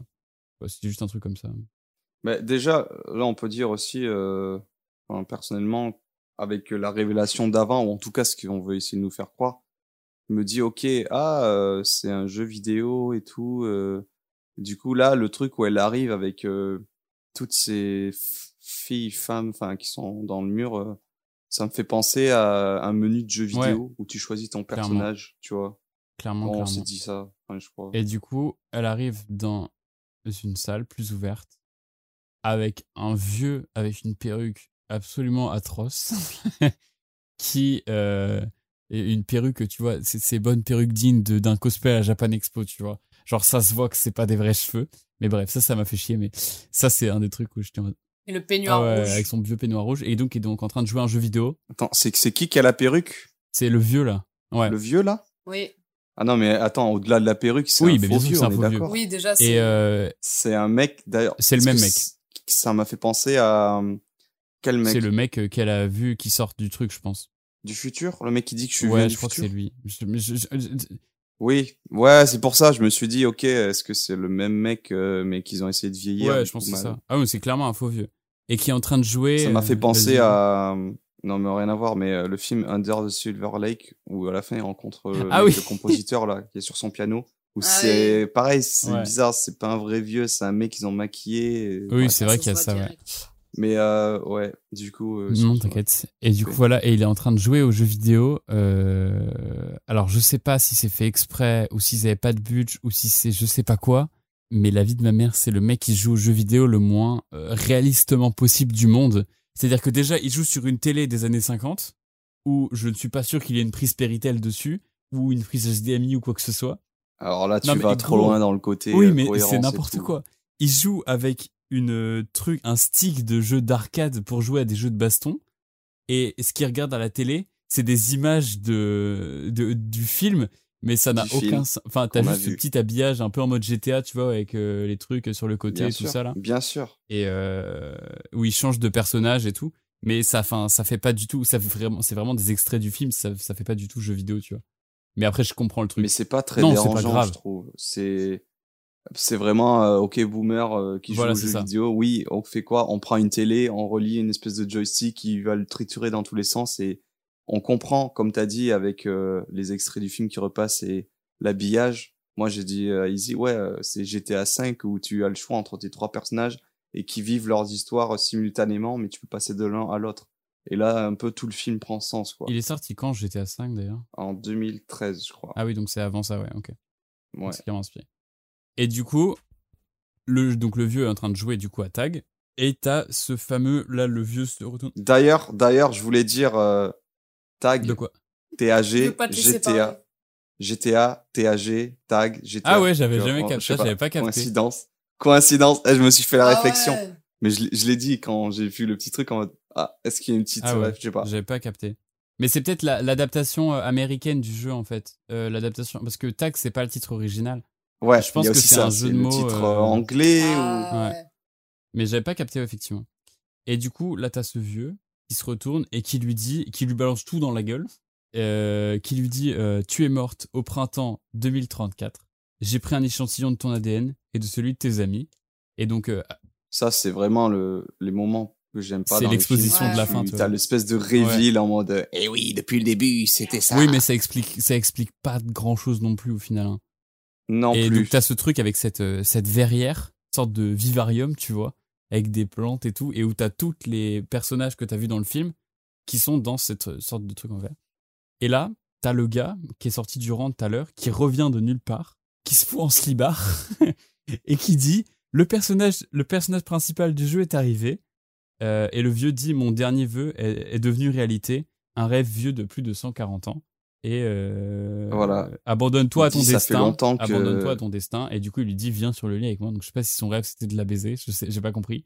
Ça fait longtemps que j'attendais ça. C'est là que je me suis dit, ok, le mec euh, qu'on a vu là du futur et le vieux, c'est la même personne. C'est peut-être une version Mm. jeune de lui. C'est un le- clone, je pense. C'est le créateur de ce jeu. Ouais. Ah oui, oui. Sur ouais. certaines euh, critiques et tout, euh, il y a plein de gens qui l'appelaient euh, le vieux, il l'appelait l'apprenti dieu parce que c'est un peu euh, le mec qui commence à créer des trucs, tu vois. On dirait que c'est en fait, on dirait que c'est un peu le seul survivant de l'apocalypse, tu vois, et que c'est le dernier humain sur terre et qui est juste en train de jouer euh, à ces jeux vidéo avec des clones de meufs et tout. Enfin, c'est bizarre.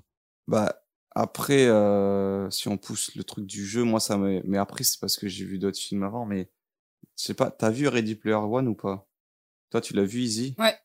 Mais euh, en fait, t'as le- bah, juste pour faire vite fait, t'as un mec qui a créé euh, cet énorme univers euh, de jeux vidéo et qui a mis des Easter eggs. Donc, il me semble, après, on le retrouve euh, dans le jeu comme une version numérique de lui.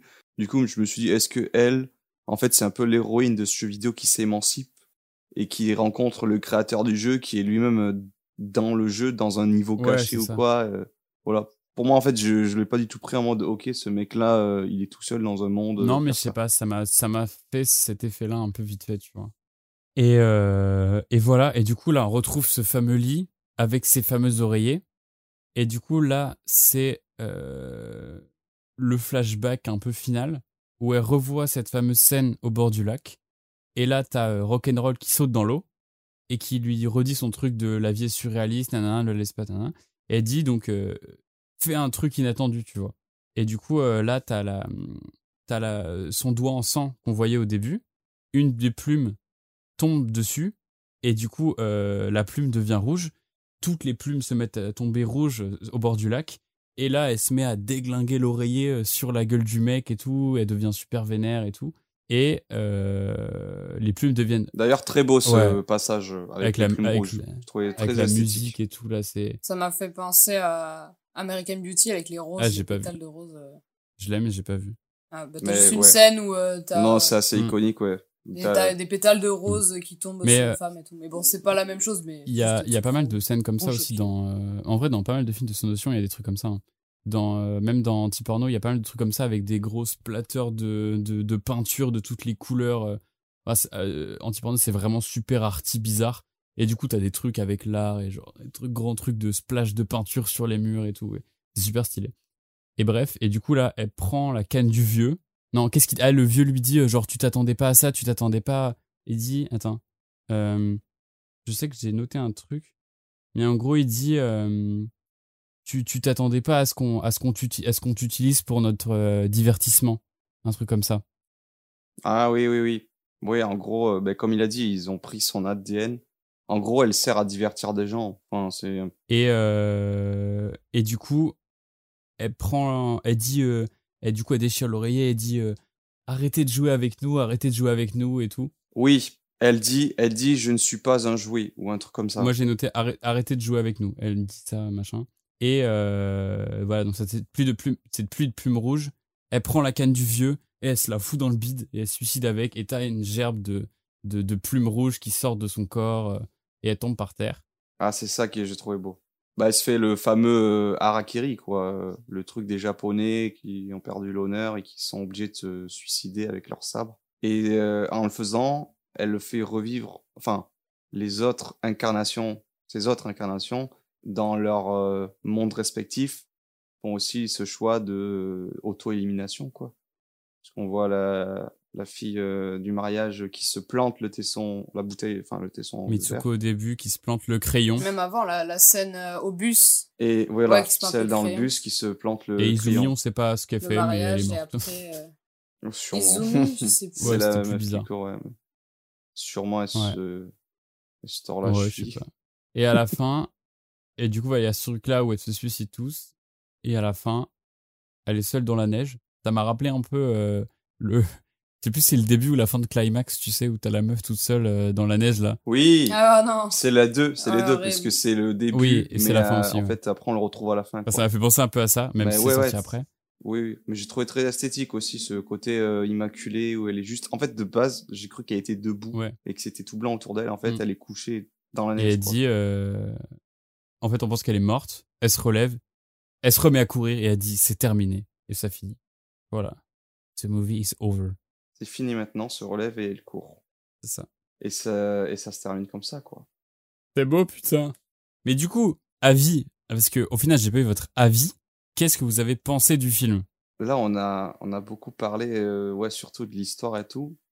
Moi, je, je voulais parler aussi de, de l'aspect général du film. Mais do- do- donnez votre avis. Après, il faudra que je fasse mon truc sur le jeu vidéo là, mais euh, dites, dites votre avis général ou ce que vous en avez pensé, votre impression. Mon, alors, notre avis général, bah, je te laisse commencer, Izzy. Mais euh, moi, je sais que au début, j'essaie d'analyser les moindres détails, les moindres trucs. Et euh, juste, je m'attendais pas forcément à cette fin-là. Mais euh, oui, du coup, euh, oui, non, j'ai beaucoup aimé, mais euh, ouais, très, très spécial, très délirant, mais c'était une bonne surprise, quoi. C'est sûr.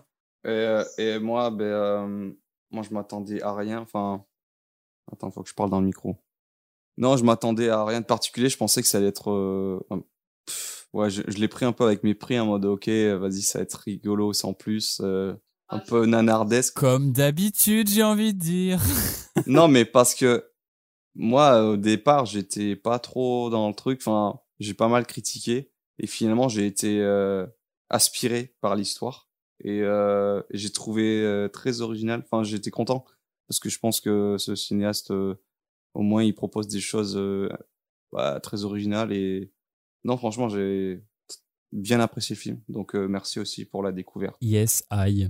Alors oui, il y a un truc que j'ai pas précisé aussi, mais en fait, euh, donc Tag, c'est une adaptation d'un roman en fait de Yusuke Yamada, qui a déjà été adapté plus de six fois au cinéma, en fait. Mais euh, mais c'est, enfin je sais pas, j'ai pas compris que c'était quoi les autres films qui a. J'ai l'impression que c'est des trucs euh, introuvables en France, tu vois, euh, vraiment. Et, et voilà, ce que j'avais dit, c'était que que vu que j'ai pas vu les autres versions, ni lu le livre, ni quoi que ce soit, moi je juge le film en tant que tel. Et voilà, en tant que film de sonotion. Et je trouve, pour avoir vu d'autres, que ça s'intègre bien dans sa, dans sa filmographie, quoi. Est-ce que je peux dire mon, avis rapide sur plus le, la forme du film, les aspects techniques, tout ça Ouais, vas-y si tu veux. Bon, j'ai été un peu dur euh, parce que si je dois, enfin, je, au niveau de l'image, euh, de la photographie, tout ça, j'ai trouvé que c'était assez moche. Ça, qu'il y avait un rendu aspect télévisuel. Je sais pas si c'était euh, la télé sur laquelle on a regardé ou quoi, mais je sais pas, je trouvais, enfin, ouais, j'avais l'impression que ça avait été tourné avec des, des caméras de télé pour euh, des séries TV ou des trucs des TV qui font là-bas. Tu vois, j'ai pas trouvé très cinématographique. Euh, il y avait pas trop de jeux sur, euh, euh, je sais pas, le flou, la profondeur. Tu vois, enfin, tout était assez net souvent. Voilà. Euh, les effets spéciaux, comme j'ai dit, ils étaient pas tous réussis et assez kitsch. Je pense notamment aux, feuilles mortes en 3D qui volent dans l'écran plein de fois. Tu vois clairement que c'est pas des, des vrais trucs. Le faux sang, les objets en 3D dégueulasses. Mais en même temps, comme j'ai dit, euh, il y a parfois des effets très bien réussis. Il y a des mouvements de caméra intéressants, mais ça on en a déjà parlé, euh, notamment les trucs Evil Dead là au début. Beaucoup de drones. Euh, certains plans assez beaux dans leur composition. Je pense au plan final dans la neige ou le plan suicide avec les plumes rouges qui jaillissent, donc comme j'ai déjà dit. Et moi, du coup, la musique, euh, ce que j'en ai retenu, euh, c'était, je trouvais que c'était assez bizarre euh, l'utilisation de la musique, euh, pas toujours. Enfin, au début, comme tu dis, il y a une musique très douce euh, qui vient un peu en contrepoint de toute la violence que tu te prends direct derrière. Et aussi avec Easy, on a noté, il y avait euh, une musique qui revenait souvent, un thème euh, qui faisait penser à Walking Dead. Ah, Ah oui, ok. Oui, je sais je pas si tu vois. Oui, ça faisait. putain, Elle me disait, mais c'est Walking Dead. Je dis, non, c'est pas tout. à- Mais en fait, je sais pas Ah, s'ils ont samplé ou si c'est un instrument non, qui revenait. Et notamment, ça, ça m'a fait rire. J'ai vu sur euh, Sens Critique des gens qui disaient ça aussi. Du coup, euh, ok, on n'est pas fou. euh. Voilà. Et sinon, en fait, du coup, peut-être, toi, quand t'as parlé de la musique rock, tout ça, t'as bien défini le groupe, tout ça. Moi, je, je crois que j'étais pas du tout sensible. J'étais là en mode, putain, mais c'est quoi cette musique rock des années 2000? On dirait du Simple Plan ou quoi? Enfin, je sais pas, je trouvais que c'est, non, c'est pas, c'est pas du tout ma cam et je trouvais que ça desservait le Non, film. bah, après, Voilà. je peux comprendre, mais c'est c'est que moi, je suis beaucoup trop attaché à ce genre de truc et, euh, et tous les films, enfin, c'est en partie pour ça aussi que tu vois, par exemple, je surkiffe euh, Araki ou, euh, ou euh, comment elle s'appelle, euh, Sofia Coppola, c'est qu'ils utilisent pas mal de musique comme ça, tu vois. Et, euh, et ça crée des ambiances ultra oniriques, peut-être un peu dépassées, un peu super sentimentales et un peu, un peu edgy, tu vois, mais je sais pas, ça, moi, ça, c'est des musiques qui me touchent particulièrement et que ce soit quand je les écoute et quand je les vois dans un film. En fait, c'était super inattendu, si tu veux, pour moi. Et comme c'est un groupe que j'ai vraiment beaucoup écouté, bah, ça m'a marqué. Et je trouve que ça correspond très bien à ce côté, euh, à ce côté rêve, euh, ce côté euh, poésie onirique du, du, que Sonotion a globalement sur ses films, en fait. Voilà, et pour finir rapidement, euh, sur le rythme du film, j'ai trouvé qu'il était assez bizarre. Après, je pense c'est il y a aussi ça avec des films qui sont pas... on a l'habitude d'un truc en trois actes, enfin, c'est peut-être le cinéma occidental qui veut ça. Mais euh, ici, notamment, il y a la musique qui intervient plusieurs fois et qui fait penser à, à une scène de fin. Enfin, on s'est fait la réflexion avec Izzy, des fois, il y avait un truc qui se lançait et la musique derrière, ça faisait très euh, clip, euh, ben, juste sûrement au début même... euh, où elles sortent, elles, elles sèchent les cours, elles vont au lac et tout, avec la musique derrière, ça fait, Mm. c'est très Bah, bizarre, en fait, tu vois.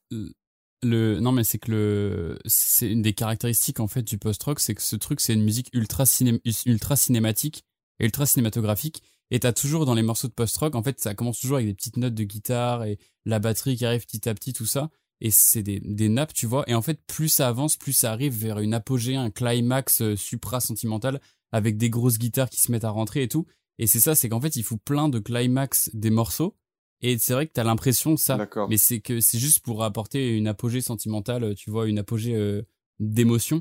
Mais euh, c'est c'est les morceaux qui font ça et c'est une, une des caractéristiques de ce style-là, en fait.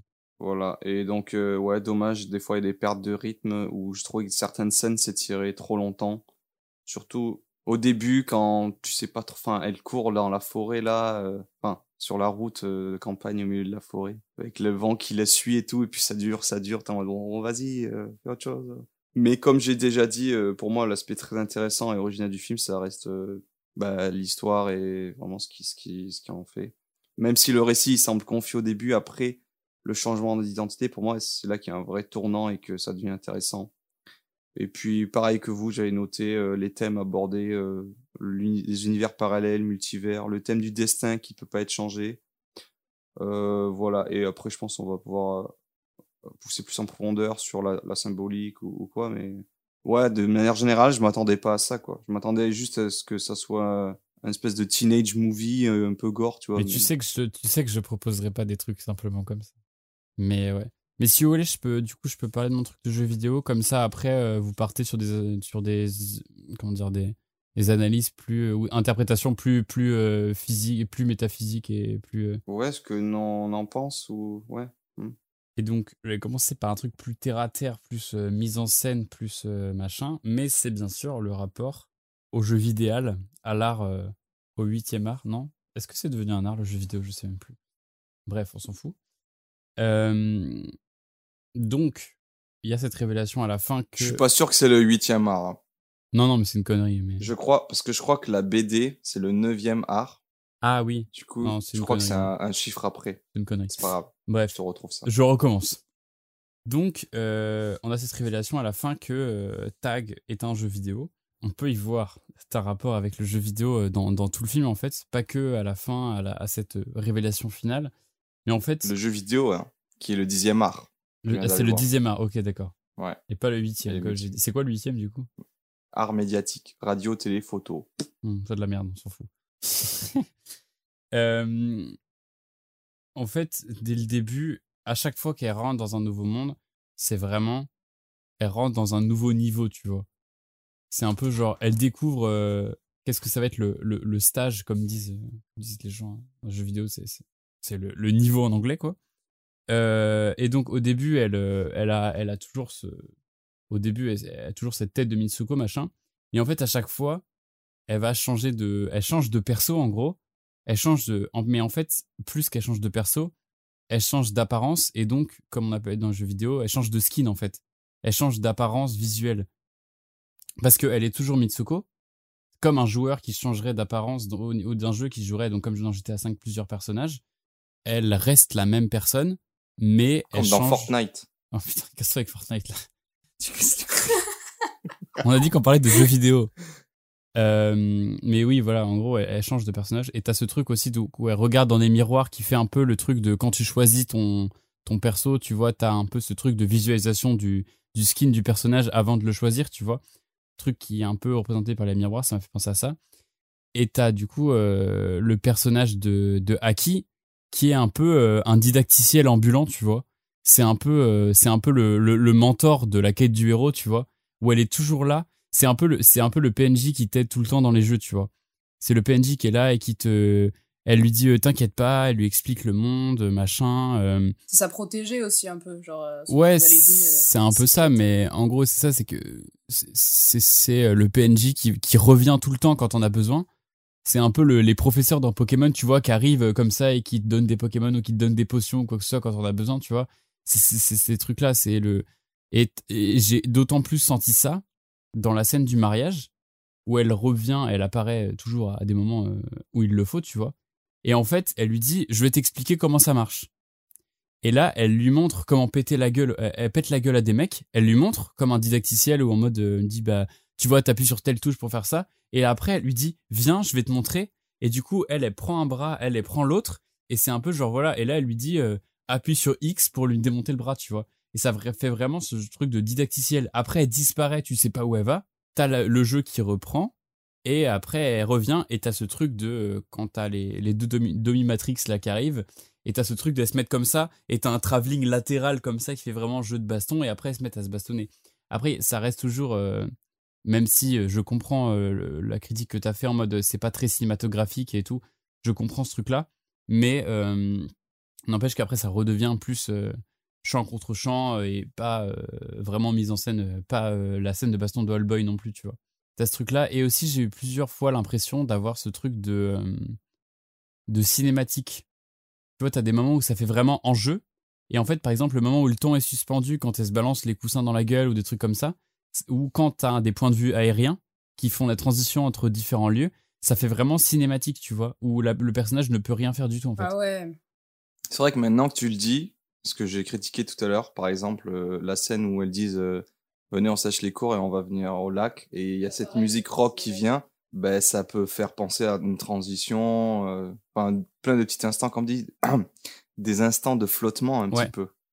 Ouais, c'est ça. euh, T'es un peu Mm. hors du film, t'as- tu prends, tu fais une pause euh, musicale et tout, tu C'est un truc où t'es obligé de regarder et d'attendre que ça se passe, tu vois, C'est pour ça. passer à la suite de l'action. Ouais. euh. Et, Exactement. Et t'as ça et t'as ce truc de, de jeux vidéo qui vont super vite et où il faut que tu te mettes dans la peau du personnage à chaque fois. Et du coup, t'as tous les, les PNJ à côté qui te racontent des trucs. T'as euh, le truc un peu de d'item qu'elle trouve, où quand elle arrive dans le truc, comme par miracle, elle trouve euh, dans la rivière un uniforme qui est celui qu'elle doit mettre, qui est à sa taille, tout ça. Ça fait un peu genre, euh, Pas vous, avez, vous, avez, ensanglanté. vous avez obtenu une tenue, tu vois. Euh, à qui elle lui donne le tesson de bouteille, genre, prends ton arme, tu vas t'en servir pour te battre dans le niveau d'après, tu vois. T'as plein de trucs comme ça partout. Et euh, t'as aussi ce truc un peu de, des méchantes, là, les Dominatrix. euh, ça fait un peu les. les comment dire. Les skins de perso qui ils ont eu la flemme de changer, tu vois. Du coup, t'as les, les skins qui reviennent et ça fait un peu les, les skins des boss, tu vois. Qui changent de costume à chaque fois, tout ça. Est-ce que c'est par rapport aux vieux jeux vidéo où ouais, ça peut être ça, euh, ouais. les personnages, ils avaient à peu près tous la même tête, mais ils changeaient la tenue euh, pour faire genre? Je sais pas. Bah, je sais pas, t'as peut-être ça aussi, ouais. Puis effectivement, avec ton truc de la course, ça m'a vraiment fait penser au fait que c'est ça, en fait, elle, elle a pas le temps, elle court tout le temps parce qu'elle speedrun le jeu à donf, tu vois. Ouais, c'est ça. Elle va à fond à l'heure. euh, Ouais. Genre, y a pas le temps. Mais com- comme t'as dit, ouais, ton truc de, de, de speedrun, j'ai trouvé ça très, très juste et très. euh, Mais là, je viens. Mais c'est parce que toi, tu as sorti ce truc-là, et ensuite, j'ai commencé à me refaire les images du film à chaque, euh, au fur et à mesure que tu le décrivais, avec euh, l'aspect euh, jeu vidéo, quoi. Du coup, euh, ouais. Mais oui, oui, peut-être. Mais pour le coup, du coup, j'ai une question. Vas-y. Ok, on part du principe que euh, c'est un jeu vidéo. Mm. Petit à petit, elle se rend compte de sa condition ou pas. Enfin, en fait, à la fin, on voit le vieux là qui joue euh, au jeu en question. Mais il me semble, euh, on revoit par exemple la scène de la tuerie dans le lycée là, et lui, il incarne, euh, il incarne les profs qui tirent, non? Je sais plus. Bah, c'est ça, en Et fait. il, c'est il ça. incarne un peu. Qui elle incarne? C'est ça, il y a un truc de buggé que. C'est pour ça que ça m'a d'autant plus dérangé ce truc de la fin. Non seulement que ce soit euh, pas très cohérent par rapport, au, par rapport à la façon de jouer aux jeux vidéo en vrai, tu vois, mais c'est que c'est pas clair en fait. T'arrives pas à savoir si les gens jouent la meuf ou s'ils jouent euh, les méchants et ils jouent à torturer les meufs, tu vois. Tu sais pas trop ce que c'est. Dans un article, j'ai vu qu'il comparait ça à. En fait, tu peux comparer ça à plein de jeux, jeux vidéo différents mais il comparait ça à un style de jeu qui s'appelle le Die and Retry, qui est en fait le Oui. principe de jeu euh, un peu rageant où euh, Tu meurs et tu reviens tout le temps parce que voilà c'est hyper difficile à passer le niveau, donc tu dois mourir forcément pour revenir et te souvenir que ah à tel endroit il y a ce piège, je vais l'éviter. C'est exactement Et ça. Ouais. il faut de la patience. Et en même temps, t'as ce- les, plombs quoi. C'est les jeux où tu tryhard quoi. Bah oui, c'est clairement ça. Et c'est ça, ce fait que bah ça reboot tout le temps, tu vois, t'as ce côté de ça recommence à chaque fois.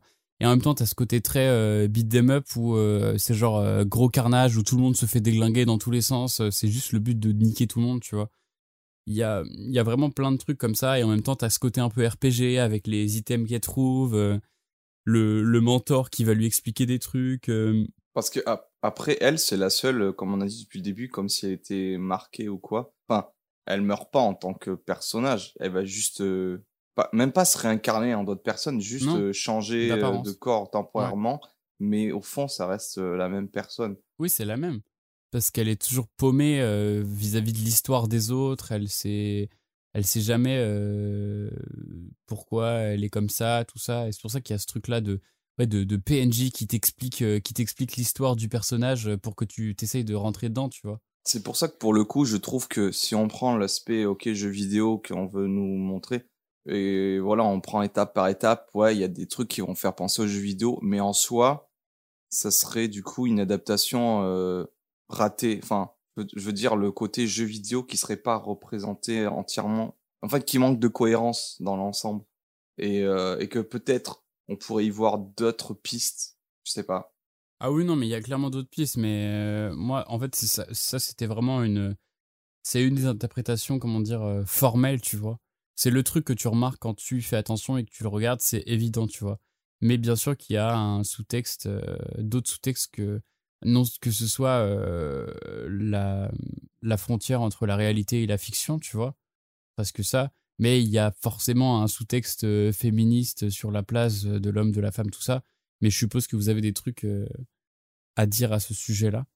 Et moi, j'avais plus creusé sur le truc du, jeu vidéo, mais c'est pour ça que je vous laisse la parole sur ces, sur ces thématiques.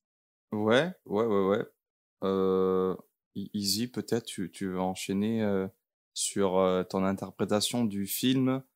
Euh, je sais pas, les différents symboles, les trucs qui reviennent. Euh, T'avais parlé des coussins ou des plumes ou je sais pas. Qu'est-ce que toi tu en retires ou pas Je sais pas. Ben, moi, au début, je voyais plus en mode euh, un rêve, justement, avec les oreillers et les oreillers en plumes et tout. Je voyais plus en mode, c'est comme un rêve, tu vois, un cauchemar qu'elle essaie de s'échapper. Et euh, elle-même perdue. En fait, je voyais pas vrai. Après, je joue pas du tout aux jeux vidéo, je connais pas trop ce truc-là. Donc, j'imaginais plus au début vraiment un rêve. Et moi, j'ai dit à Boris en mode, regarde, il y a le coussin qui est revenu, tout ça. Et j'étais en mode, ah. Donc, pour moi, c'était une espèce de cauchemar euh, infini qui s'arrêtait pas. Mais du coup, à la fin, j'étais un peu en mode, ah ouais, ok, ça part là-dessus. Enfin, j'étais un peu perplexe, genre, euh, un peu perdu. Et pour moi, c'était plus, ouais, un espèce de cauchemar infini qui mélange toutes ses peurs, un peu toute sa vie qu'elle a eue, et qu'elle ait toujours été perdue avec son identité. Et, euh, mais en fait, c'est pas, enfin, c'est une interprétation, mais c'est pas du tout ça. Du coup, en soi, non, c'est un jeu vidéo. Mais du coup, la symbolique du, des plumes du, du coussin, il n'y a pas vraiment d'explication là-dessus. Donc ça peut être aussi un rêve de elle, euh, tu vois, genre, c'est, pour moi, je sais pas, c'est toujours un peu bizarre ça. euh. Donc vraiment pour moi au début, je suis là, ok c'est un cauchemar tout ça, mais ça peut pas s'arrêter à là, ce serait trop simple. Tu vois, genre ok c'est juste un cauchemar qu'on raconte, c'est nul. Enfin c'est pas nul, mais c'est il manque un truc. Du coup, euh, le fait que ce soit les jeux vidéo, bah ok, même ce que tu viens de dire, c'est plus logique, c'est cohérent, genre là, l'accessoire ou la tenue, enfin je vois ce que tu veux dire. Mais ouais, moi au début, j'imaginais vraiment une espèce de cauchemar, tout ça. euh. C'est aussi avec un monde rempli de femmes, comme quoi, euh, bah, elles sont peut-être mieux dans ce monde-là. Et le retour à la réalité quand elle traverse la porte en mode, bah non, en fait, c'est un monde d'hommes. euh, En plus, ça fait sale, enfin, c'est pas, je sais pas, c'est pas agréable quand elle revient.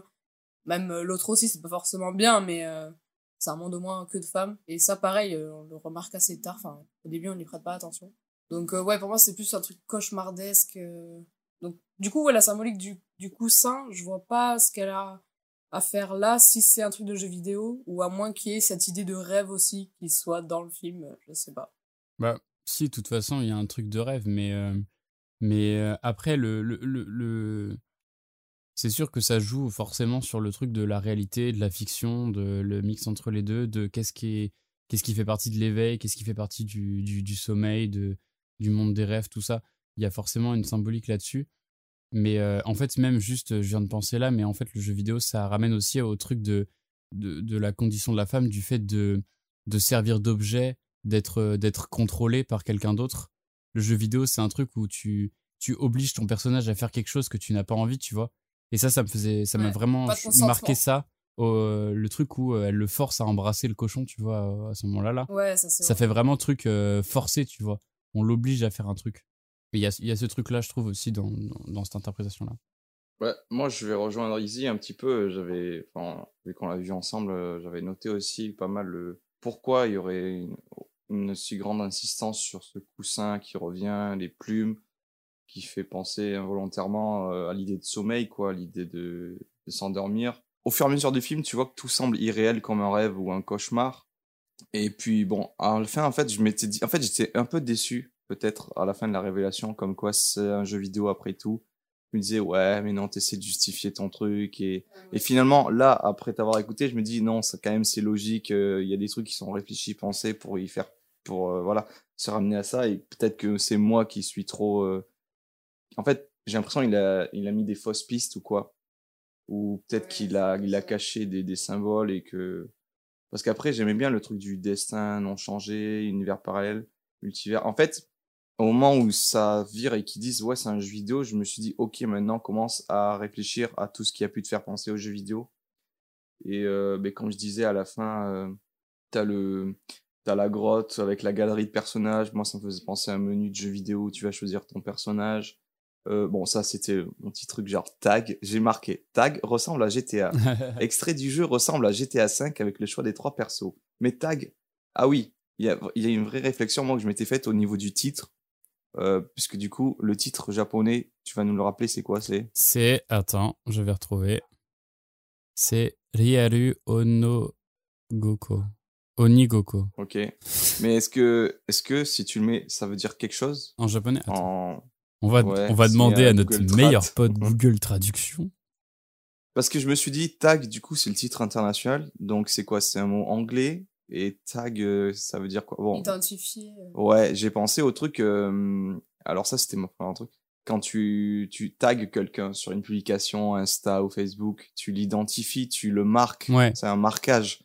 Et ça rapp- et du coup, ça se rapprochait du premier truc, genre euh, euh, les pers avec l'entité maléfique qui qui va euh, croiser les personnes. En fait, au début, ma première interprétation, c'était euh, avant que ça parte en couille et tout, la meuf elle, autour d'elle, partout autour d'elle, elle cause la mort des gens, tu vois.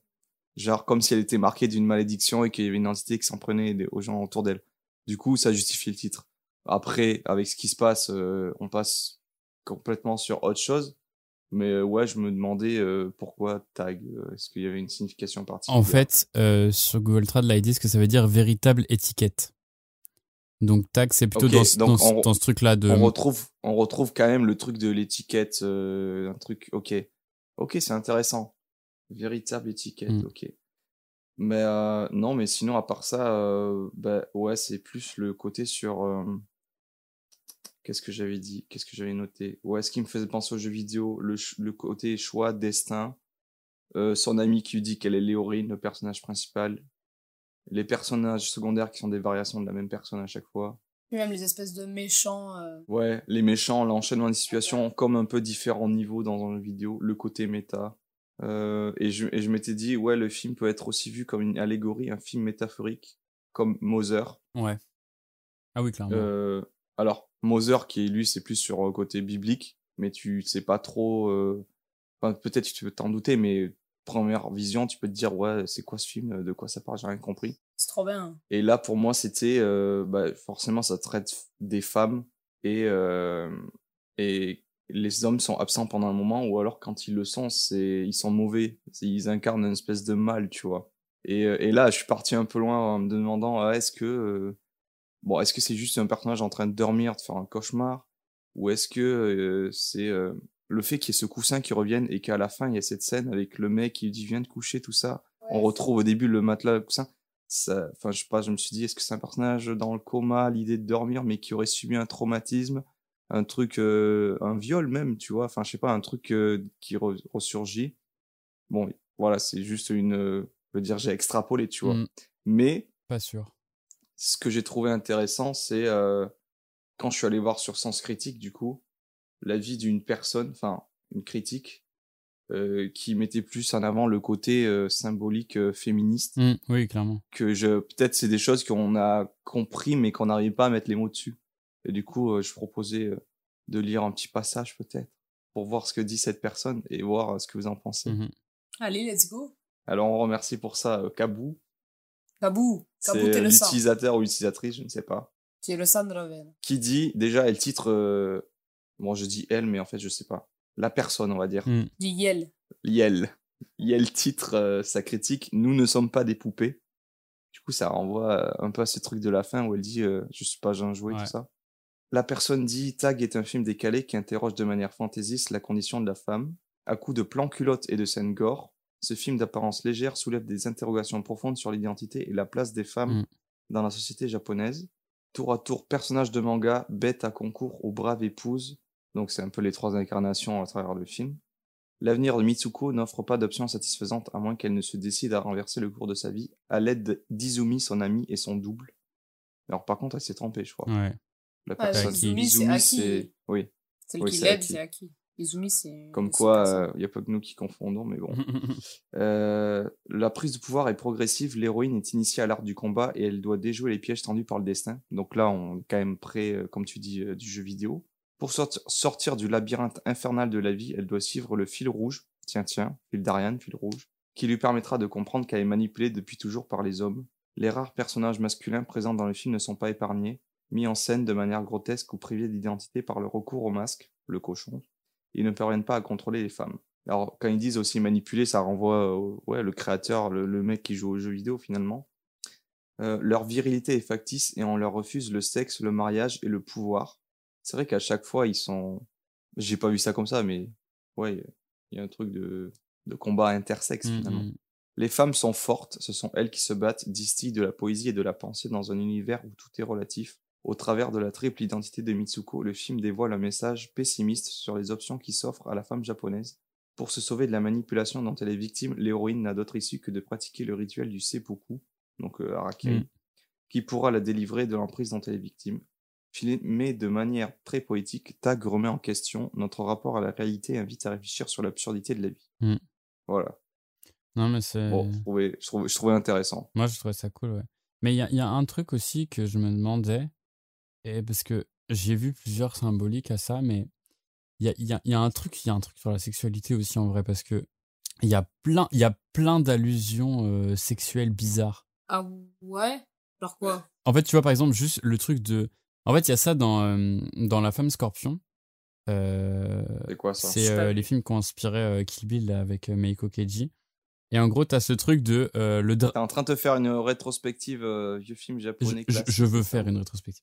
Je ferai ça. Euh, Et du Ah. coup, il y, a un- il y a un drap blanc et t'as une tache rouge qui commence à se mettre comme ça pour euh, symboliser la perte de la virginité, machin. Et Ouais, t'as ce ouais, truc-là de les draps blancs avec l'oreiller comme ça et ces plumes rouges qui sortent de partout, tu vois. Et t'as plein de trucs comme ça, même la meuf qui se fait bouffer euh, par le crocodile. euh, truc comme ça. Oui, c'est Ouais, clairement. euh, ouais, ouais. Il y a, il y a- il y a un truc, il y a un truc avec ça. Tu sais que j'ai trouvé le. Je vais, je vais sur Sens Critique le film et euh, je vois les tops que les gens ont fait ou les listes et dans quoi ils l'ont mis. Et il fait partie d'un top qui s'appelle les meilleurs films qui parlent de sexe sans jamais le montrer. Et donc ça me fait penser là à ce que tu dis, tu vois, genre euh, ouais, il y, a- y pas mal d'a- C'est ça, d'allusions. qu'il y, a- quoi. il y a- il y a ce truc. En fait, mais moi, c'est en fait, c'est c'est surtout la fin aussi qui me fait penser à ça et que j'ai pas compris cette putain de, de fin de. J'ai attendu 140 ans pour ça, tu vois.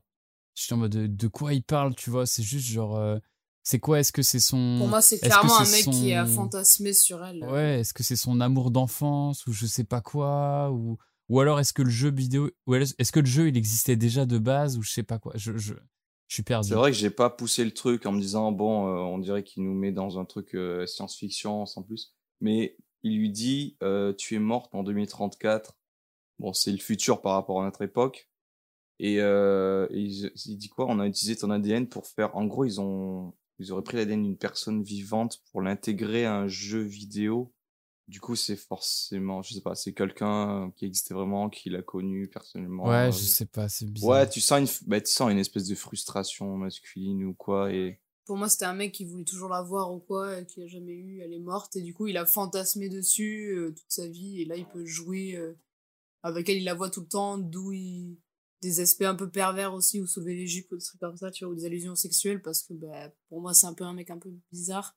Déjà, un monde que de femmes, tu vois, genre, euh, c'est un peu. Enfin, vu créé par un homme, ça peut être bizarre. Bon, et ben du coup, je pense qu'on a fini sur euh, nos analyses et nos interprétations du film. On va pouvoir passer à la quatrième et dernière partie de cette ultime séance, qui est le générique. On va faire un bilan.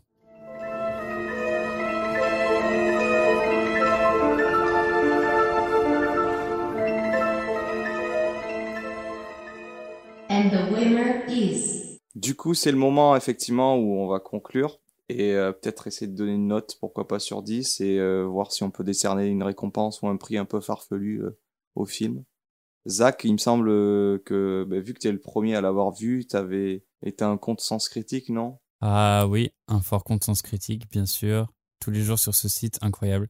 Non, mais en vrai, ouais, euh, je l'avais noté, peut-être un peu surnoté même, je ne vais pas le mentir, mais j'avais mis 9. Parce que Ah ouais? ça m'avait. Oui, oui. putain, cette réaction. Euh, ça m'avait vraiment. euh, comment dire Vraiment marqué quand je l'avais vu la première fois. J'avais trouvé ça vraiment super beau, super intelligent, super original. Et euh, c'était juste le deuxième film de ce notion que je voyais. Et du coup, ça m'a vraiment donné envie d'en voir d'autres, d'en voir plus. Et, de... et je sais déjà que ce réalisateur euh, va euh, compter euh, parmi mes réalisateurs préférés. voilà, aux côtés carrément. de. Ah bah, aux côtés de. Non, mais j'ai vraiment un attachement particulier à des réalisateurs qui ont des styles particuliers, que ce soit euh, Wes Anderson, euh, Araki, euh, Kitano ou euh, des choses comme ça, tu vois, qui ont vraiment leur Ouais. style à eux, même, mais qui sont quand même assez polyvalents. Bon, Wes Anderson peut-être pas, mais, mais, mais voilà quoi. Et donc. Est-ce que tu as des éditions physiques de ces films à Sonotion euh, non, j'en ai Non? aucune là. J'avoue que. Mais en fait, elles sont chiantes à trouver en France.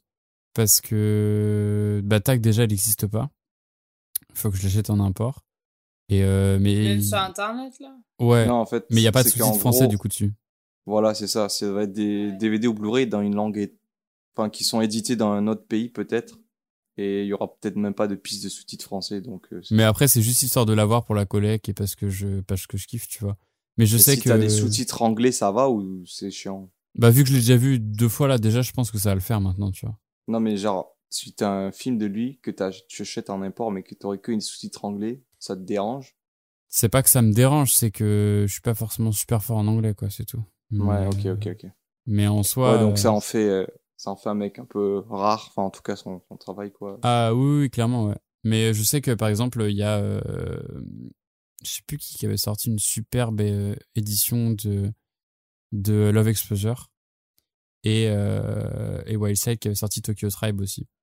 Mais euh, c'est vrai que il faut que je corrige cette erreur euh, très récemment. Mais, très mais du coup, 9 sur 10, et euh, aujourd'hui, avec du recul, tu réévaluerais ta note ou tu avec, avec du recul, je pense mais j'ai pas envie de changer parce qu'en général, j'essaie de garder ma première impression.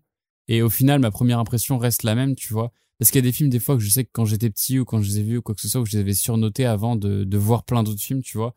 Mais là, ce film, je l'ai vu assez récemment, quand même. J'ai dû le voir il y a un an, un truc comme ça, même pas. Et donc, c'est dans l'époque où, euh, là, je, je, je, je stagne un peu sur ma manière de noter les films. Même si j'aime pas ça, mais c'est un peu une note arbitraire, tu vois. Mais, euh, mais voilà, pour moi, 9, ça correspond au choc qu'a été ce film pour moi, tu vois. Mais après, peut-être, mettrais plus, si on part sur les notations de sens critique, ce serait plus un 8 avec un coup de cœur, tu vois. En termes de qualité, vraiment, euh, ce, que, je disais, c'est que le seul truc qui pourrait m'empêcher de mettre 9, tu vois, c'est un peu la qualité esthétique et, et, visuelle du film, quoi. Mais, euh, mais non, je pense que mon 9 euh, restera ainsi. Mais voilà, ça, descend, ça, descend- ça descendra pas en dessous du 8, quoi, c'est sûr. Est-ce que t'es du genre un peu à surnoter, tu penses, tes films, à mettre facilement la bonne note, non? T'es un bon prof, toi. T'es le prof qui a la main facile, non? Euh, ça dépend. Je sais pas, dis-moi un film. euh, Je sais pas. Belle, euh, qu'on a vu ensemble, tu l'as de quoi? combien? Belle? Belle, J'ai mis 8. de Mamoru. Soda, je j'ai précise. mis 8.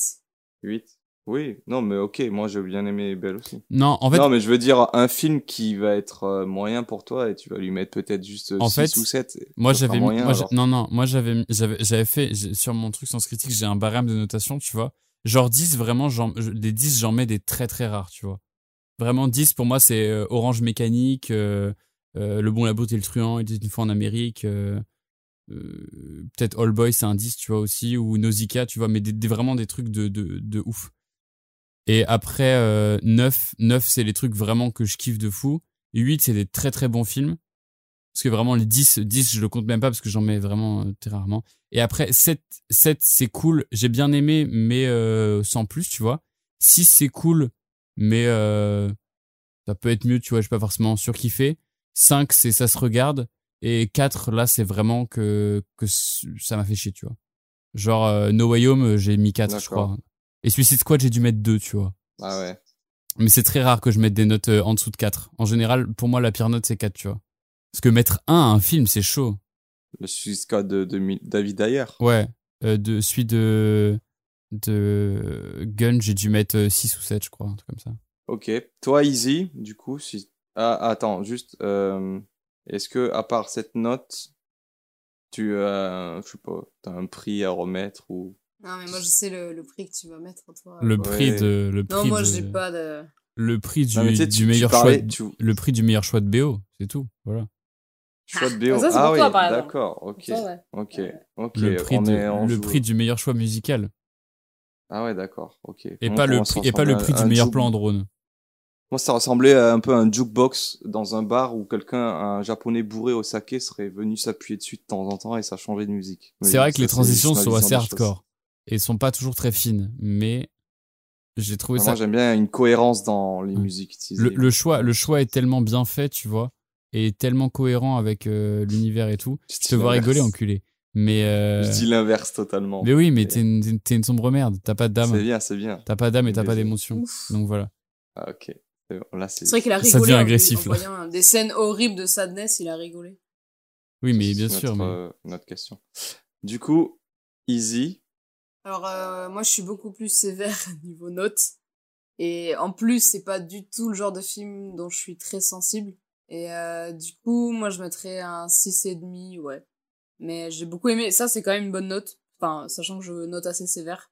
Et euh, moi, je dirais 6,5 parce que c'est pas du tout les films que je regarde. Mais j'ai quand même beaucoup aimé le découvrir. Mais c'est pas des films dont je suis vraiment touchée ou quoi. Genre, euh, c'est pas du tout mon genre de film. Et même des fois, ça peut être surprenant. Mais du coup, je mettrais plus cette teinte-là parce qu'il y avait des attentes que j'attendais. En fait, je m'imaginais un truc et à la fin, c'était pas du tout ça. Donc, euh, c'est c'est aussi une part que j'aimais pas forcément, tout ça. Mais euh, donc, ouais, pour moi, 6,5, c'est quand même une bonne note, même si ça n'a pas l'air. Mais euh, ouais, voilà. c'est- c'est- Et un prix, un prix particulier à remettre? Non. non? Non, non. Ok. Ok.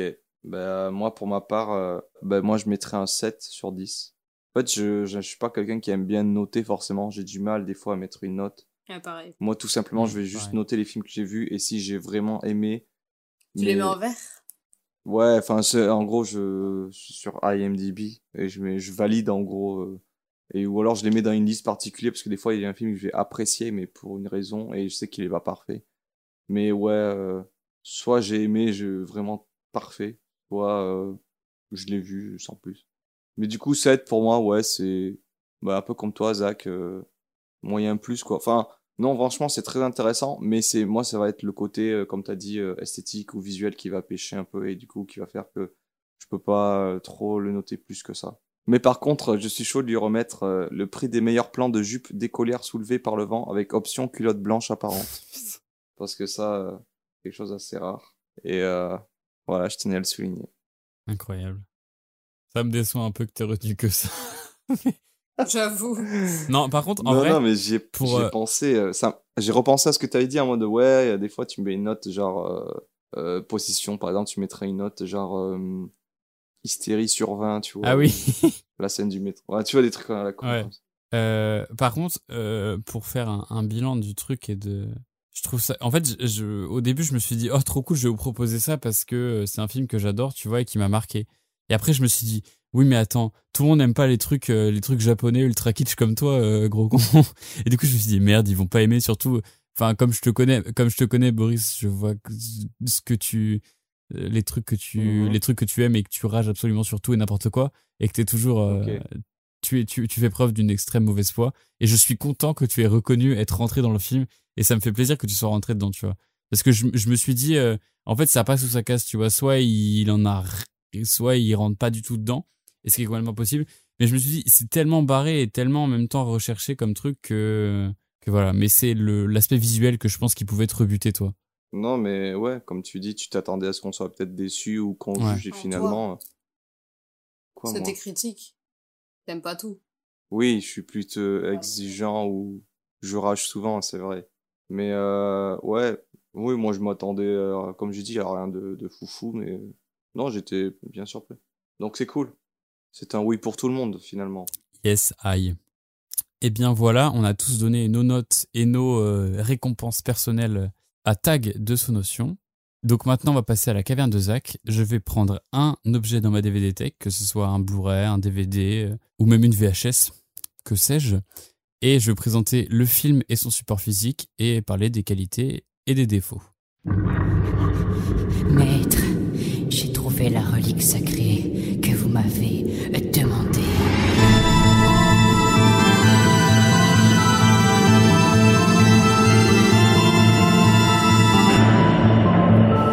La caverne de Zach.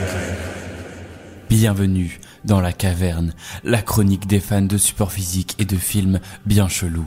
Aujourd'hui, j'ai dépoussiéré pour vous Possession de Andrei Zulawski, sorti en 1981. I think what you want to do to Bob is just Inhuman. So what you're doing must be human.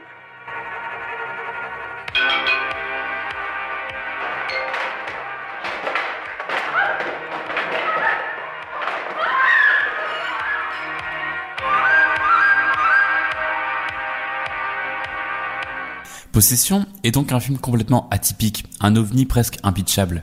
C'est l'histoire d'un couple qui se dispute à propos d'un potentiel amant. Mais ça part bien en couille à base de grosses engueulades en public, de scie à pain et de gros bad trips dans le métro.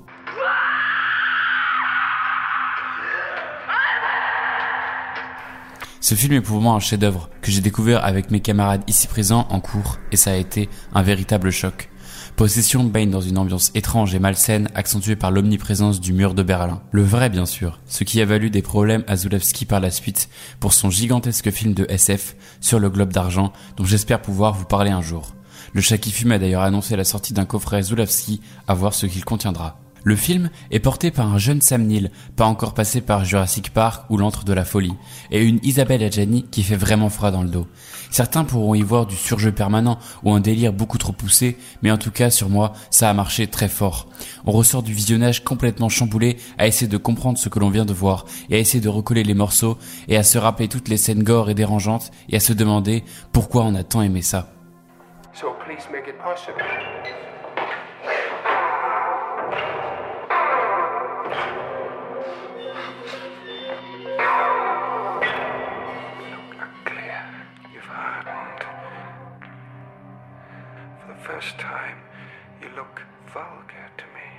À noter que la musique est aussi un des grands atouts du film. Composée par Andrei Korzinski, j'espère que j'écorche pas son nom, est à la fois belle, stressante et apporte un sentiment de malaise et d'urgence à tout le film. Elle est principalement composée de synthétiseurs, que ce soit des mélodies ou des nappes ambiantes, de percussions et bruitages étranges et d'instruments orchestraux qui semblent plus venir d'un mélotron que d'un vrai orchestre. Le caractère répétitif et synthétique de cette BO peut fortement faire penser aux compositions du grand John Carpenter, dont on reparlera forcément un jour, j'en suis sûr.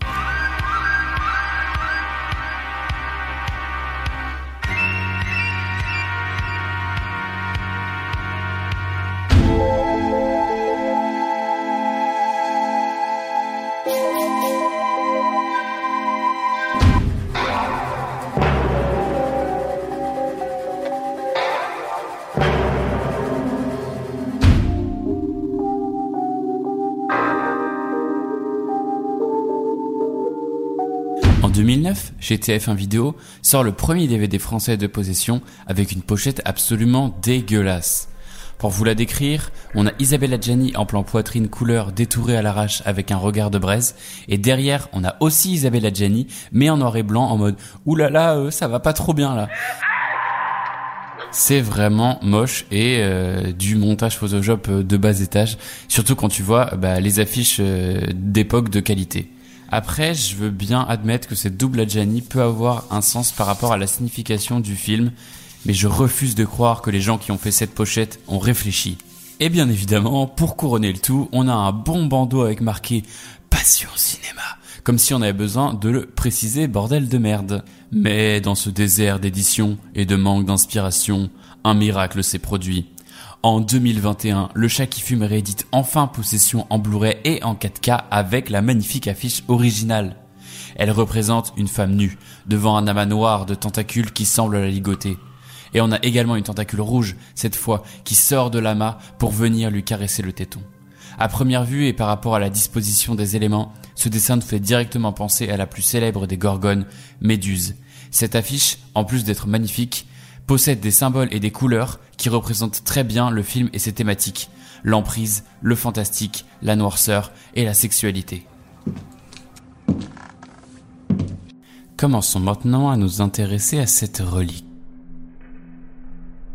On a là un digipack avec un fourreau en carton plutôt solide et de bonne facture, avec enfin l'affiche du film sur la jaquette qu'il aurait été dommage de ne pas utiliser. Pour préciser, un digipack est un emballage en carton qui se déploie généralement sur plusieurs volets et qui possède un plateau pour un ou plusieurs DVD, Blu-ray ou CD.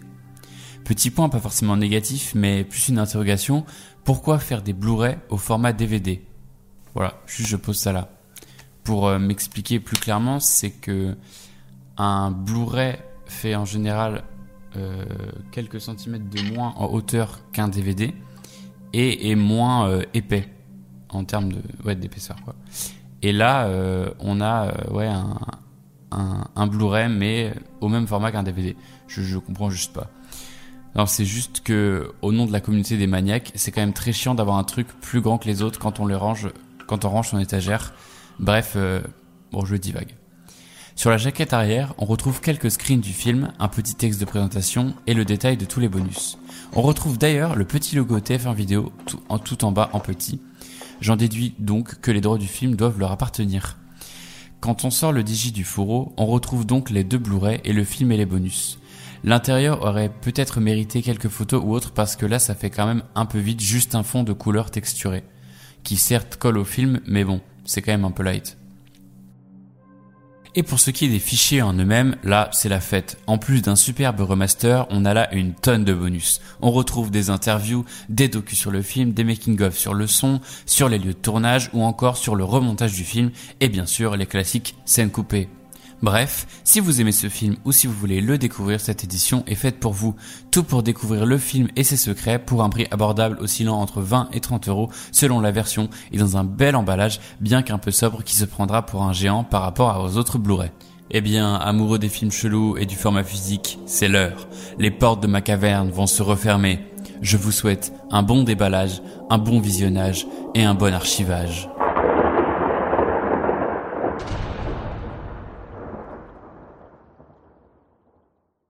Maintenant, on va passer au Flash by Easy. C'est le moment où votre chroniqueuse préférée va vous dévoiler ses coups de cœur du moment, les œuvres artistiques sur lesquelles elle a flashé et qu'elle souhaite partager avec le commun des mortels. Flash by Easy. Bienvenue dans ce premier numéro de Flash by Easy. Je vais vous parler de trois découvertes sur lesquelles j'ai flashé récemment. On commence avec le livre Flash ou le Grand Voyage. C'est un roman autobiographique écrit par Charles Duchossois et publié en 1971. On y suit l'histoire de l'auteur, un Français un peu perdu dans sa vie qui décide de partir en voyage à l'étranger à la fin de la période hippie, donc euh, vers les années 60. Il part de la France en passant par le Moyen-Orient pour arriver en Asie du Sud. Il rencontre les habitants, de nouveaux amis, habite dans des hôtels où se regroupent d'autres hippies et fait ainsi progressivement connaissance avec l'opium, le LSD ou l'héroïne. D'ailleurs, le flash évoqué dans le titre renvoie à l'effet de la première piqûre. Une sorte d'orgasme très puissant qui ne pourra jamais être aussi intense par la suite. À travers son voyage, ses rencontres et ses aventures, sa curiosité et son entourage l'amènent à tomber peu à peu dans la drogue, et Charles finit presque par se perdre lui-même. L'ambiance du roman varie régulièrement. On passe d'anecdotes amusantes où l'auteur et ses amis arnaquent des touristes de manière euh, assez créative, à des scènes assez terribles. Par exemple, Charles assiste à l'amputation de la jambe d'un enfant, et à un autre moment il s'improvise médecin, voire même chirurgien, pour venir en aide aux villageois, avec succès, malgré la quantité de drogue présente dans son organisme. Avec ce livre, j'ai eu l'impression de voyager dans le temps. Je me suis retrouvée dans les années 60. Cette période dont j'aime quasiment tous les groupes de musique rock et dont j'admire la philosophie de vie des hippies. Et bien c'est sûr que ce livre apporte un regard bien différent de cette époque. D'ailleurs, dans le roman, il s'agit justement de la fin de ces années-là, où le mouvement hippie s'atténue. Donc Charles Duchossois raconte bien cette désillusion. Je dirais qu'il brise l'idéalisation, voire le fantasme de la période hippie que l'on retrouve souvent dans les médias ou dans les films. Aussi, l'auteur parle de drogue sans jamais en faire l'apologie, mais juste en décrivant de nombreuses expériences dans les moindres détails, ce que je trouve personnellement très intéressant. Bref, si vous aimez ou vous intéressez aux voyages, aux histoires assez surprenantes, au dernier souffle des hippies, je vous conseille ce très beau roman. Ensuite, j'aimerais vous parler d'un de mes artistes préférés, Bachar Mar Khalife. C'est un chanteur, compositeur et multi-instrumentiste franco-libanais. Son style est assez complexe à décrire. C'est un mélange de musique classique au piano, de musique contemporaine avec des airs de musique libanaise, et tout cela avec une touche d'électronique, de techno et de jazz. Son morceau le plus connu est Yanas, sorti en 2013 et repris dans le film Mes frères et moi de Johan Manka, sorti en janvier 2022. Personnellement, voilà mes titres favoris qui sortent de l'album On Off, sorti en 2020. Je t'aime à la folie.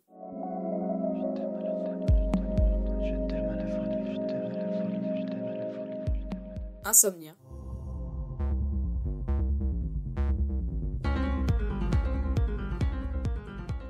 L'amour à plusieurs.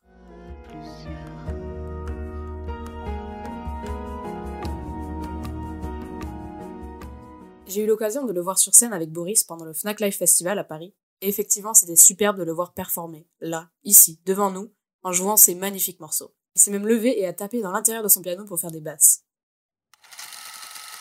Pour finir, je voulais parler de court-métrage. J'aime bien en regarder de temps en temps en me perdant sur internet. Récemment, je suis alors tombée sur Derrière la porte, le premier court-métrage réalisé par Julien Pestel et sorti en 2020.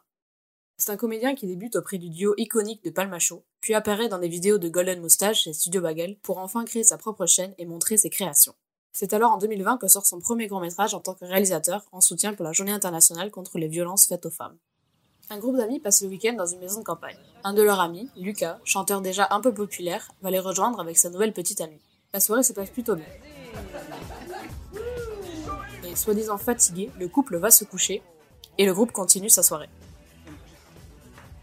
C'est à partir du moment où la seule femme du groupe d'amis se rend aux toilettes et entend des cris dans la chambre du couple que ça part en vrille. Elle revient et en parle à ses amis. Bien sûr, personne ne la croit. Ses amis lui disent que c'était sûrement qu'une engueulade, mais rien de grave. Le lendemain, gros cocard. Je dormais, j'ai dû mettre mon coude dans son œil sans faire exprès, dit le jeune chanteur. Un coup de coude sans faire exprès, j'ai le sommeil agité, Mais stressé. La témoin n'est pas prise au sérieux par ses amis hommes, qui disent l'avoir connu depuis tout petit et qu'il n'est pas comme ça. C'est pas son genre de frapper les femmes, quoi. Entre la complicité féminine et leur relation témoin-victime, et la témoin qui est prise pour une folle hystérique, la bande d'amis qui est dans le déni, Lucas qui n'assume rien du tout et blâme ses amis avant de fuir, je trouve que la mise en scène des relations de certains et certaines est très intéressante. Ce sujet reste délicat et malheureusement toujours d'actualité. Même si de nos jours il existe des hashtags qui permettent de libérer notre parole, le combat n'est pas fini et doit continuer, car il y a encore beaucoup trop d'appels à l'aide qui restent sans réponse. Et voilà, le Flash by Easy est maintenant terminé. On va pouvoir passer au jeu de la fin, la barlographie. Un film comme ça qui se passe dans le désert avec deux mecs qui traversent et c'est des. Est-ce qu'on contemple plus qu'on en raconte ou est-ce qu'on raconte plus qu'on le contemple? Je dis, moi, le Alien 2049, euh, bon, c'est très beau esthétiquement parlant, mais je pourrais manger un Twix pendant la séance. C'est une question intéressante, mais je n'ai pas de réponse. Champ contre champ, Matrix, Amélie Poulain, euh, pouf, paf, pouf, euh, tu parles comme dans ton film, toi. Tu ne t'arrêtes pas. Il est dans l'air du temps. Et on va où, quoi? Le but est simple. Raconter l'intrigue d'un film de manière approximative ou en mélangeant les noms des auteurs et acteurs, très sereinement, avec l'assurance d'épater la galerie. Et je crois que Boris, aujourd'hui, tu en as une pour nous. Et oui, effectivement, je vous ai concocté une petite barlographie, pas piquée des hannetons comme disent les jeunes, ou les moins jeunes plutôt, je. Euh, donc euh, ouais, bah, le principe, comme je dis, c'est très simple. J'essaie de vous faire deviner un film, mais euh, enfin, c'est un film, je l'ai vu il y a longtemps, donc euh, j'espère que vous me pardonnerez le fait de ne pas me souvenir de tous les détails, mais ça devrait aller. T'inquiète. Euh, bon, euh, bon, on, on comprend que là c'est dans un but parodique, euh, mais j'aimerais bien, euh, j'aimerais bien ne- que vous ne trouviez pas le film en fait. Si vous le trouvez avant que j'ai terminé euh, de dire tout, toutes mes. Tu veux qu'on Si un attende de nous deux le trouve, on dit rien. Genre, Ok, on attend ça marche. Genre, on peut faire des têtes en mode, Oh, je sais, tu vois, mais on dit rien. Ok, tu vois. ça marche. On se le dit Ah, pas l'un l'autre. Je On sais pas, je sais pas, parce que en même temps, si vous le trouvez avant, bah, c'est le but. Bah oui. En fait, c'est pas un Ouais, mais juste concours. quand, que si l'autre a pas trouvé, tu vois, il laisse Ok, une chance. ok. Normalement, en fait, c'est progressif, c'est-à-dire plus ça avance, plus t'as des indices, et c'est comme question pour un champion finalement. je trouve. ok, donc euh, comme je vous dis, c'est un film, euh, j'ai vu il y a, il y, a, il y a un bail déjà. En plus, je crois que quand il est sorti, bon, moi je l'ai pas vu quand il est sorti parce que j'étais pas né. Enfin, si j'étais né, mais j'étais jeune. Donc euh, c'est comme si j'étais pas né finalement, comme le poisson. Mais ça, c'est une autre histoire. Donc c'est un film, euh, il se passe. Je me souviens en tout cas, il y avait le désert, ça avait une place importante. Il y a, il y a un truc, c'est, il y a le désert. Et il y a un mec chauve et il y a un mec, il a une moustache. Et au début, il y a Spider-Man. Sauf que en fait, il a une toile d'araignée, mais elle est sur la tête. C'est un peu bizarre, mais c'est Spider-Man. Et euh, il y avait beaucoup de visages déformés et une voix off bizarre, comme si euh, la personne qui avait la voix elle mâchait un chewing-gum tout le temps. Euh, une voix bizarre. C'est en anglais le film, je précise. Enfin, de base, américain. Et le héros, il fume tout le temps, comme Cruella dans les comme dans le film là, les 120 daltoniens. Tu sais le film avec les bergers allemands là. Le film, il est un peu difficile à comprendre. Il y a un moment, il y a des crocodiles dans un bar. Bon, on va comprendre pourquoi. Et euh, le héros, il transpire Ouais. beaucoup. Moi, je crois aussi. Il, il boit du rhum aussi. Beaucoup. Ah non, non, ça c'est dans un autre film, mais euh, c'est le même mec en fait. Et euh, il y a des motocross et il y a de la poussière. Et le mec à la moustache, il tue des gens dans des cartels. Ah non, non, ça c'est un autre film, mais c'est aussi le même gars. Bref, il y a un, un moment, il y a un truc glauque avec une femme euh, dans un. Non, c'est une femme ou une jeune fille, je sais plus. Mais c'est d'un ascenseur. Et il je crois qu'il y a un flingue aussi, ou un couteau. Ou ouais, je sais plus aussi. Mais en fait, les deux gars, ils sont, ils sont tarés et ils sont pas nets comme Baptiste. Euh, et puis le réalisateur, il est connu. Ah putain, il a fait un truc dans les années 80, je crois, un film qui s'appelle euh, Argentine. Et non, il y en avait un autre, je crois que c'était La mère, la mère des douze linges, un truc comme ça. Bon, euh, on va comprendre le titre de ces films.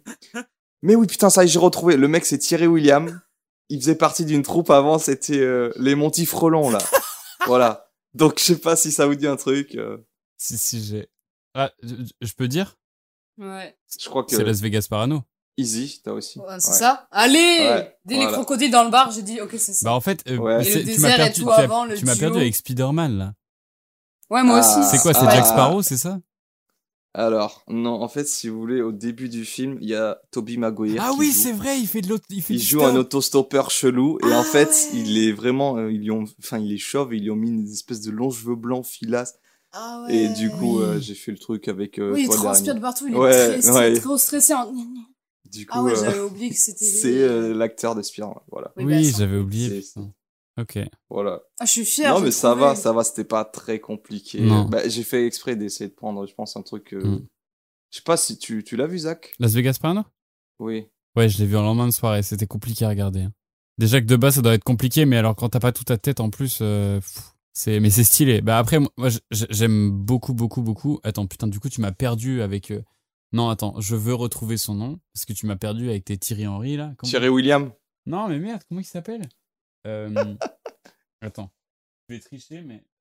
Mais si, si, c'est Thierry William. hein. D'ailleurs, il a un nom Terry français, mais il n'est pas français. Thierry William, ouais. Et il se fout de ma gueule. euh. Non, mais oui, j'adore. Ok, jour, hein. ok, euh, je dois, je dois la, la petite barlographie à Easy qui euh, essa- essaie de me faire deviner un film. Et il m'avait dit Thierry William. elle avait confondu, elle avait francisé son nom, du coup j'avais trouvé ça mignon et j'ai gardé ça. C'était quel film? Je sais plus. Non, en gros, je crois que c'était dans euh, un film de Dupontel où il fait une apparition Oui. dedans, comme souvent. Et du coup, euh, je sais pas, il m'avait parlé de ça. Mais c'était, je crois que c'était ton père qui avait vu un film. C'était euh, le dernier film de Dupontel, là, comment il s'appelle? Adieu les Adieu cons. les cons. Ouais. Non, tu m'avais pas dit, il l'avait vu sur Canal Plus qui Oui, était oui. passé, et puis il y avait euh, un mec dedans, et tu m'as dit Thierry William. Et du coup, je comprenais pas, j'étais en mode Thierry William, c'est qui? Ça me faisait penser à un joueur de foot ou quoi. Ouais. Bref, ça c'est va, c'est la même chose. Juste, euh, Mais c'est trop drôle parce que t'aurais pu dire Terry, euh, hum, hum, âme, un truc, mais non, t'as vraiment le nom en mode comme si le mec c'était euh, la version française. du coup, parfait pour une barlographie. Ok. Mais euh, voilà, c'est tout ce que j'ai écrit ça en deux spies hier. Eh bien, euh, c'était très bien. Du coup, on va pouvoir conclure. Donc euh, voilà, après ce petit jeu fort amusant, euh, on va passer du coup à la conclusion avant le générique final et, le, et la fermeture du rideau. Et euh, il me semble que Boris, tu as des indices pour le film que tu as choisi pour le prochain numéro. Oui, effectivement. Alors, euh, du coup, ce sera moi qui hostera euh, le, prochain numéro de cette ultime séance. Et pour l'occasion, j'ai choisi un film. Je vais essayer de vous le faire deviner là, comme ça, chaud. En plus, on a déjà parlé, Zach. Et je t'avais déjà donné mes trois mots, mais t'avais deviné.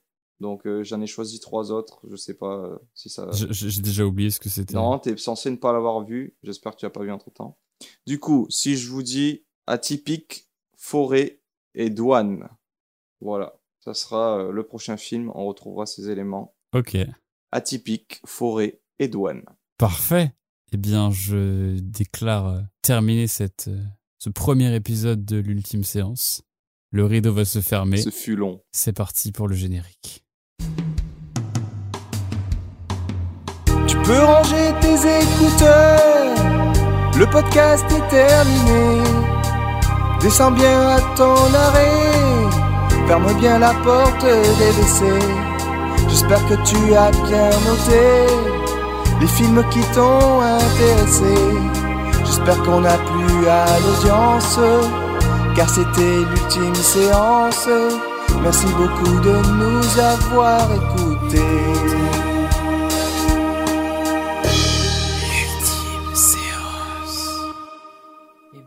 C'était bien de la merde. Oh, moi, je trouve ça fort intéressant. Casse les couilles le texte, c'est ce genre de musique là. Peut-être que je reviendrai au prochain spectacle.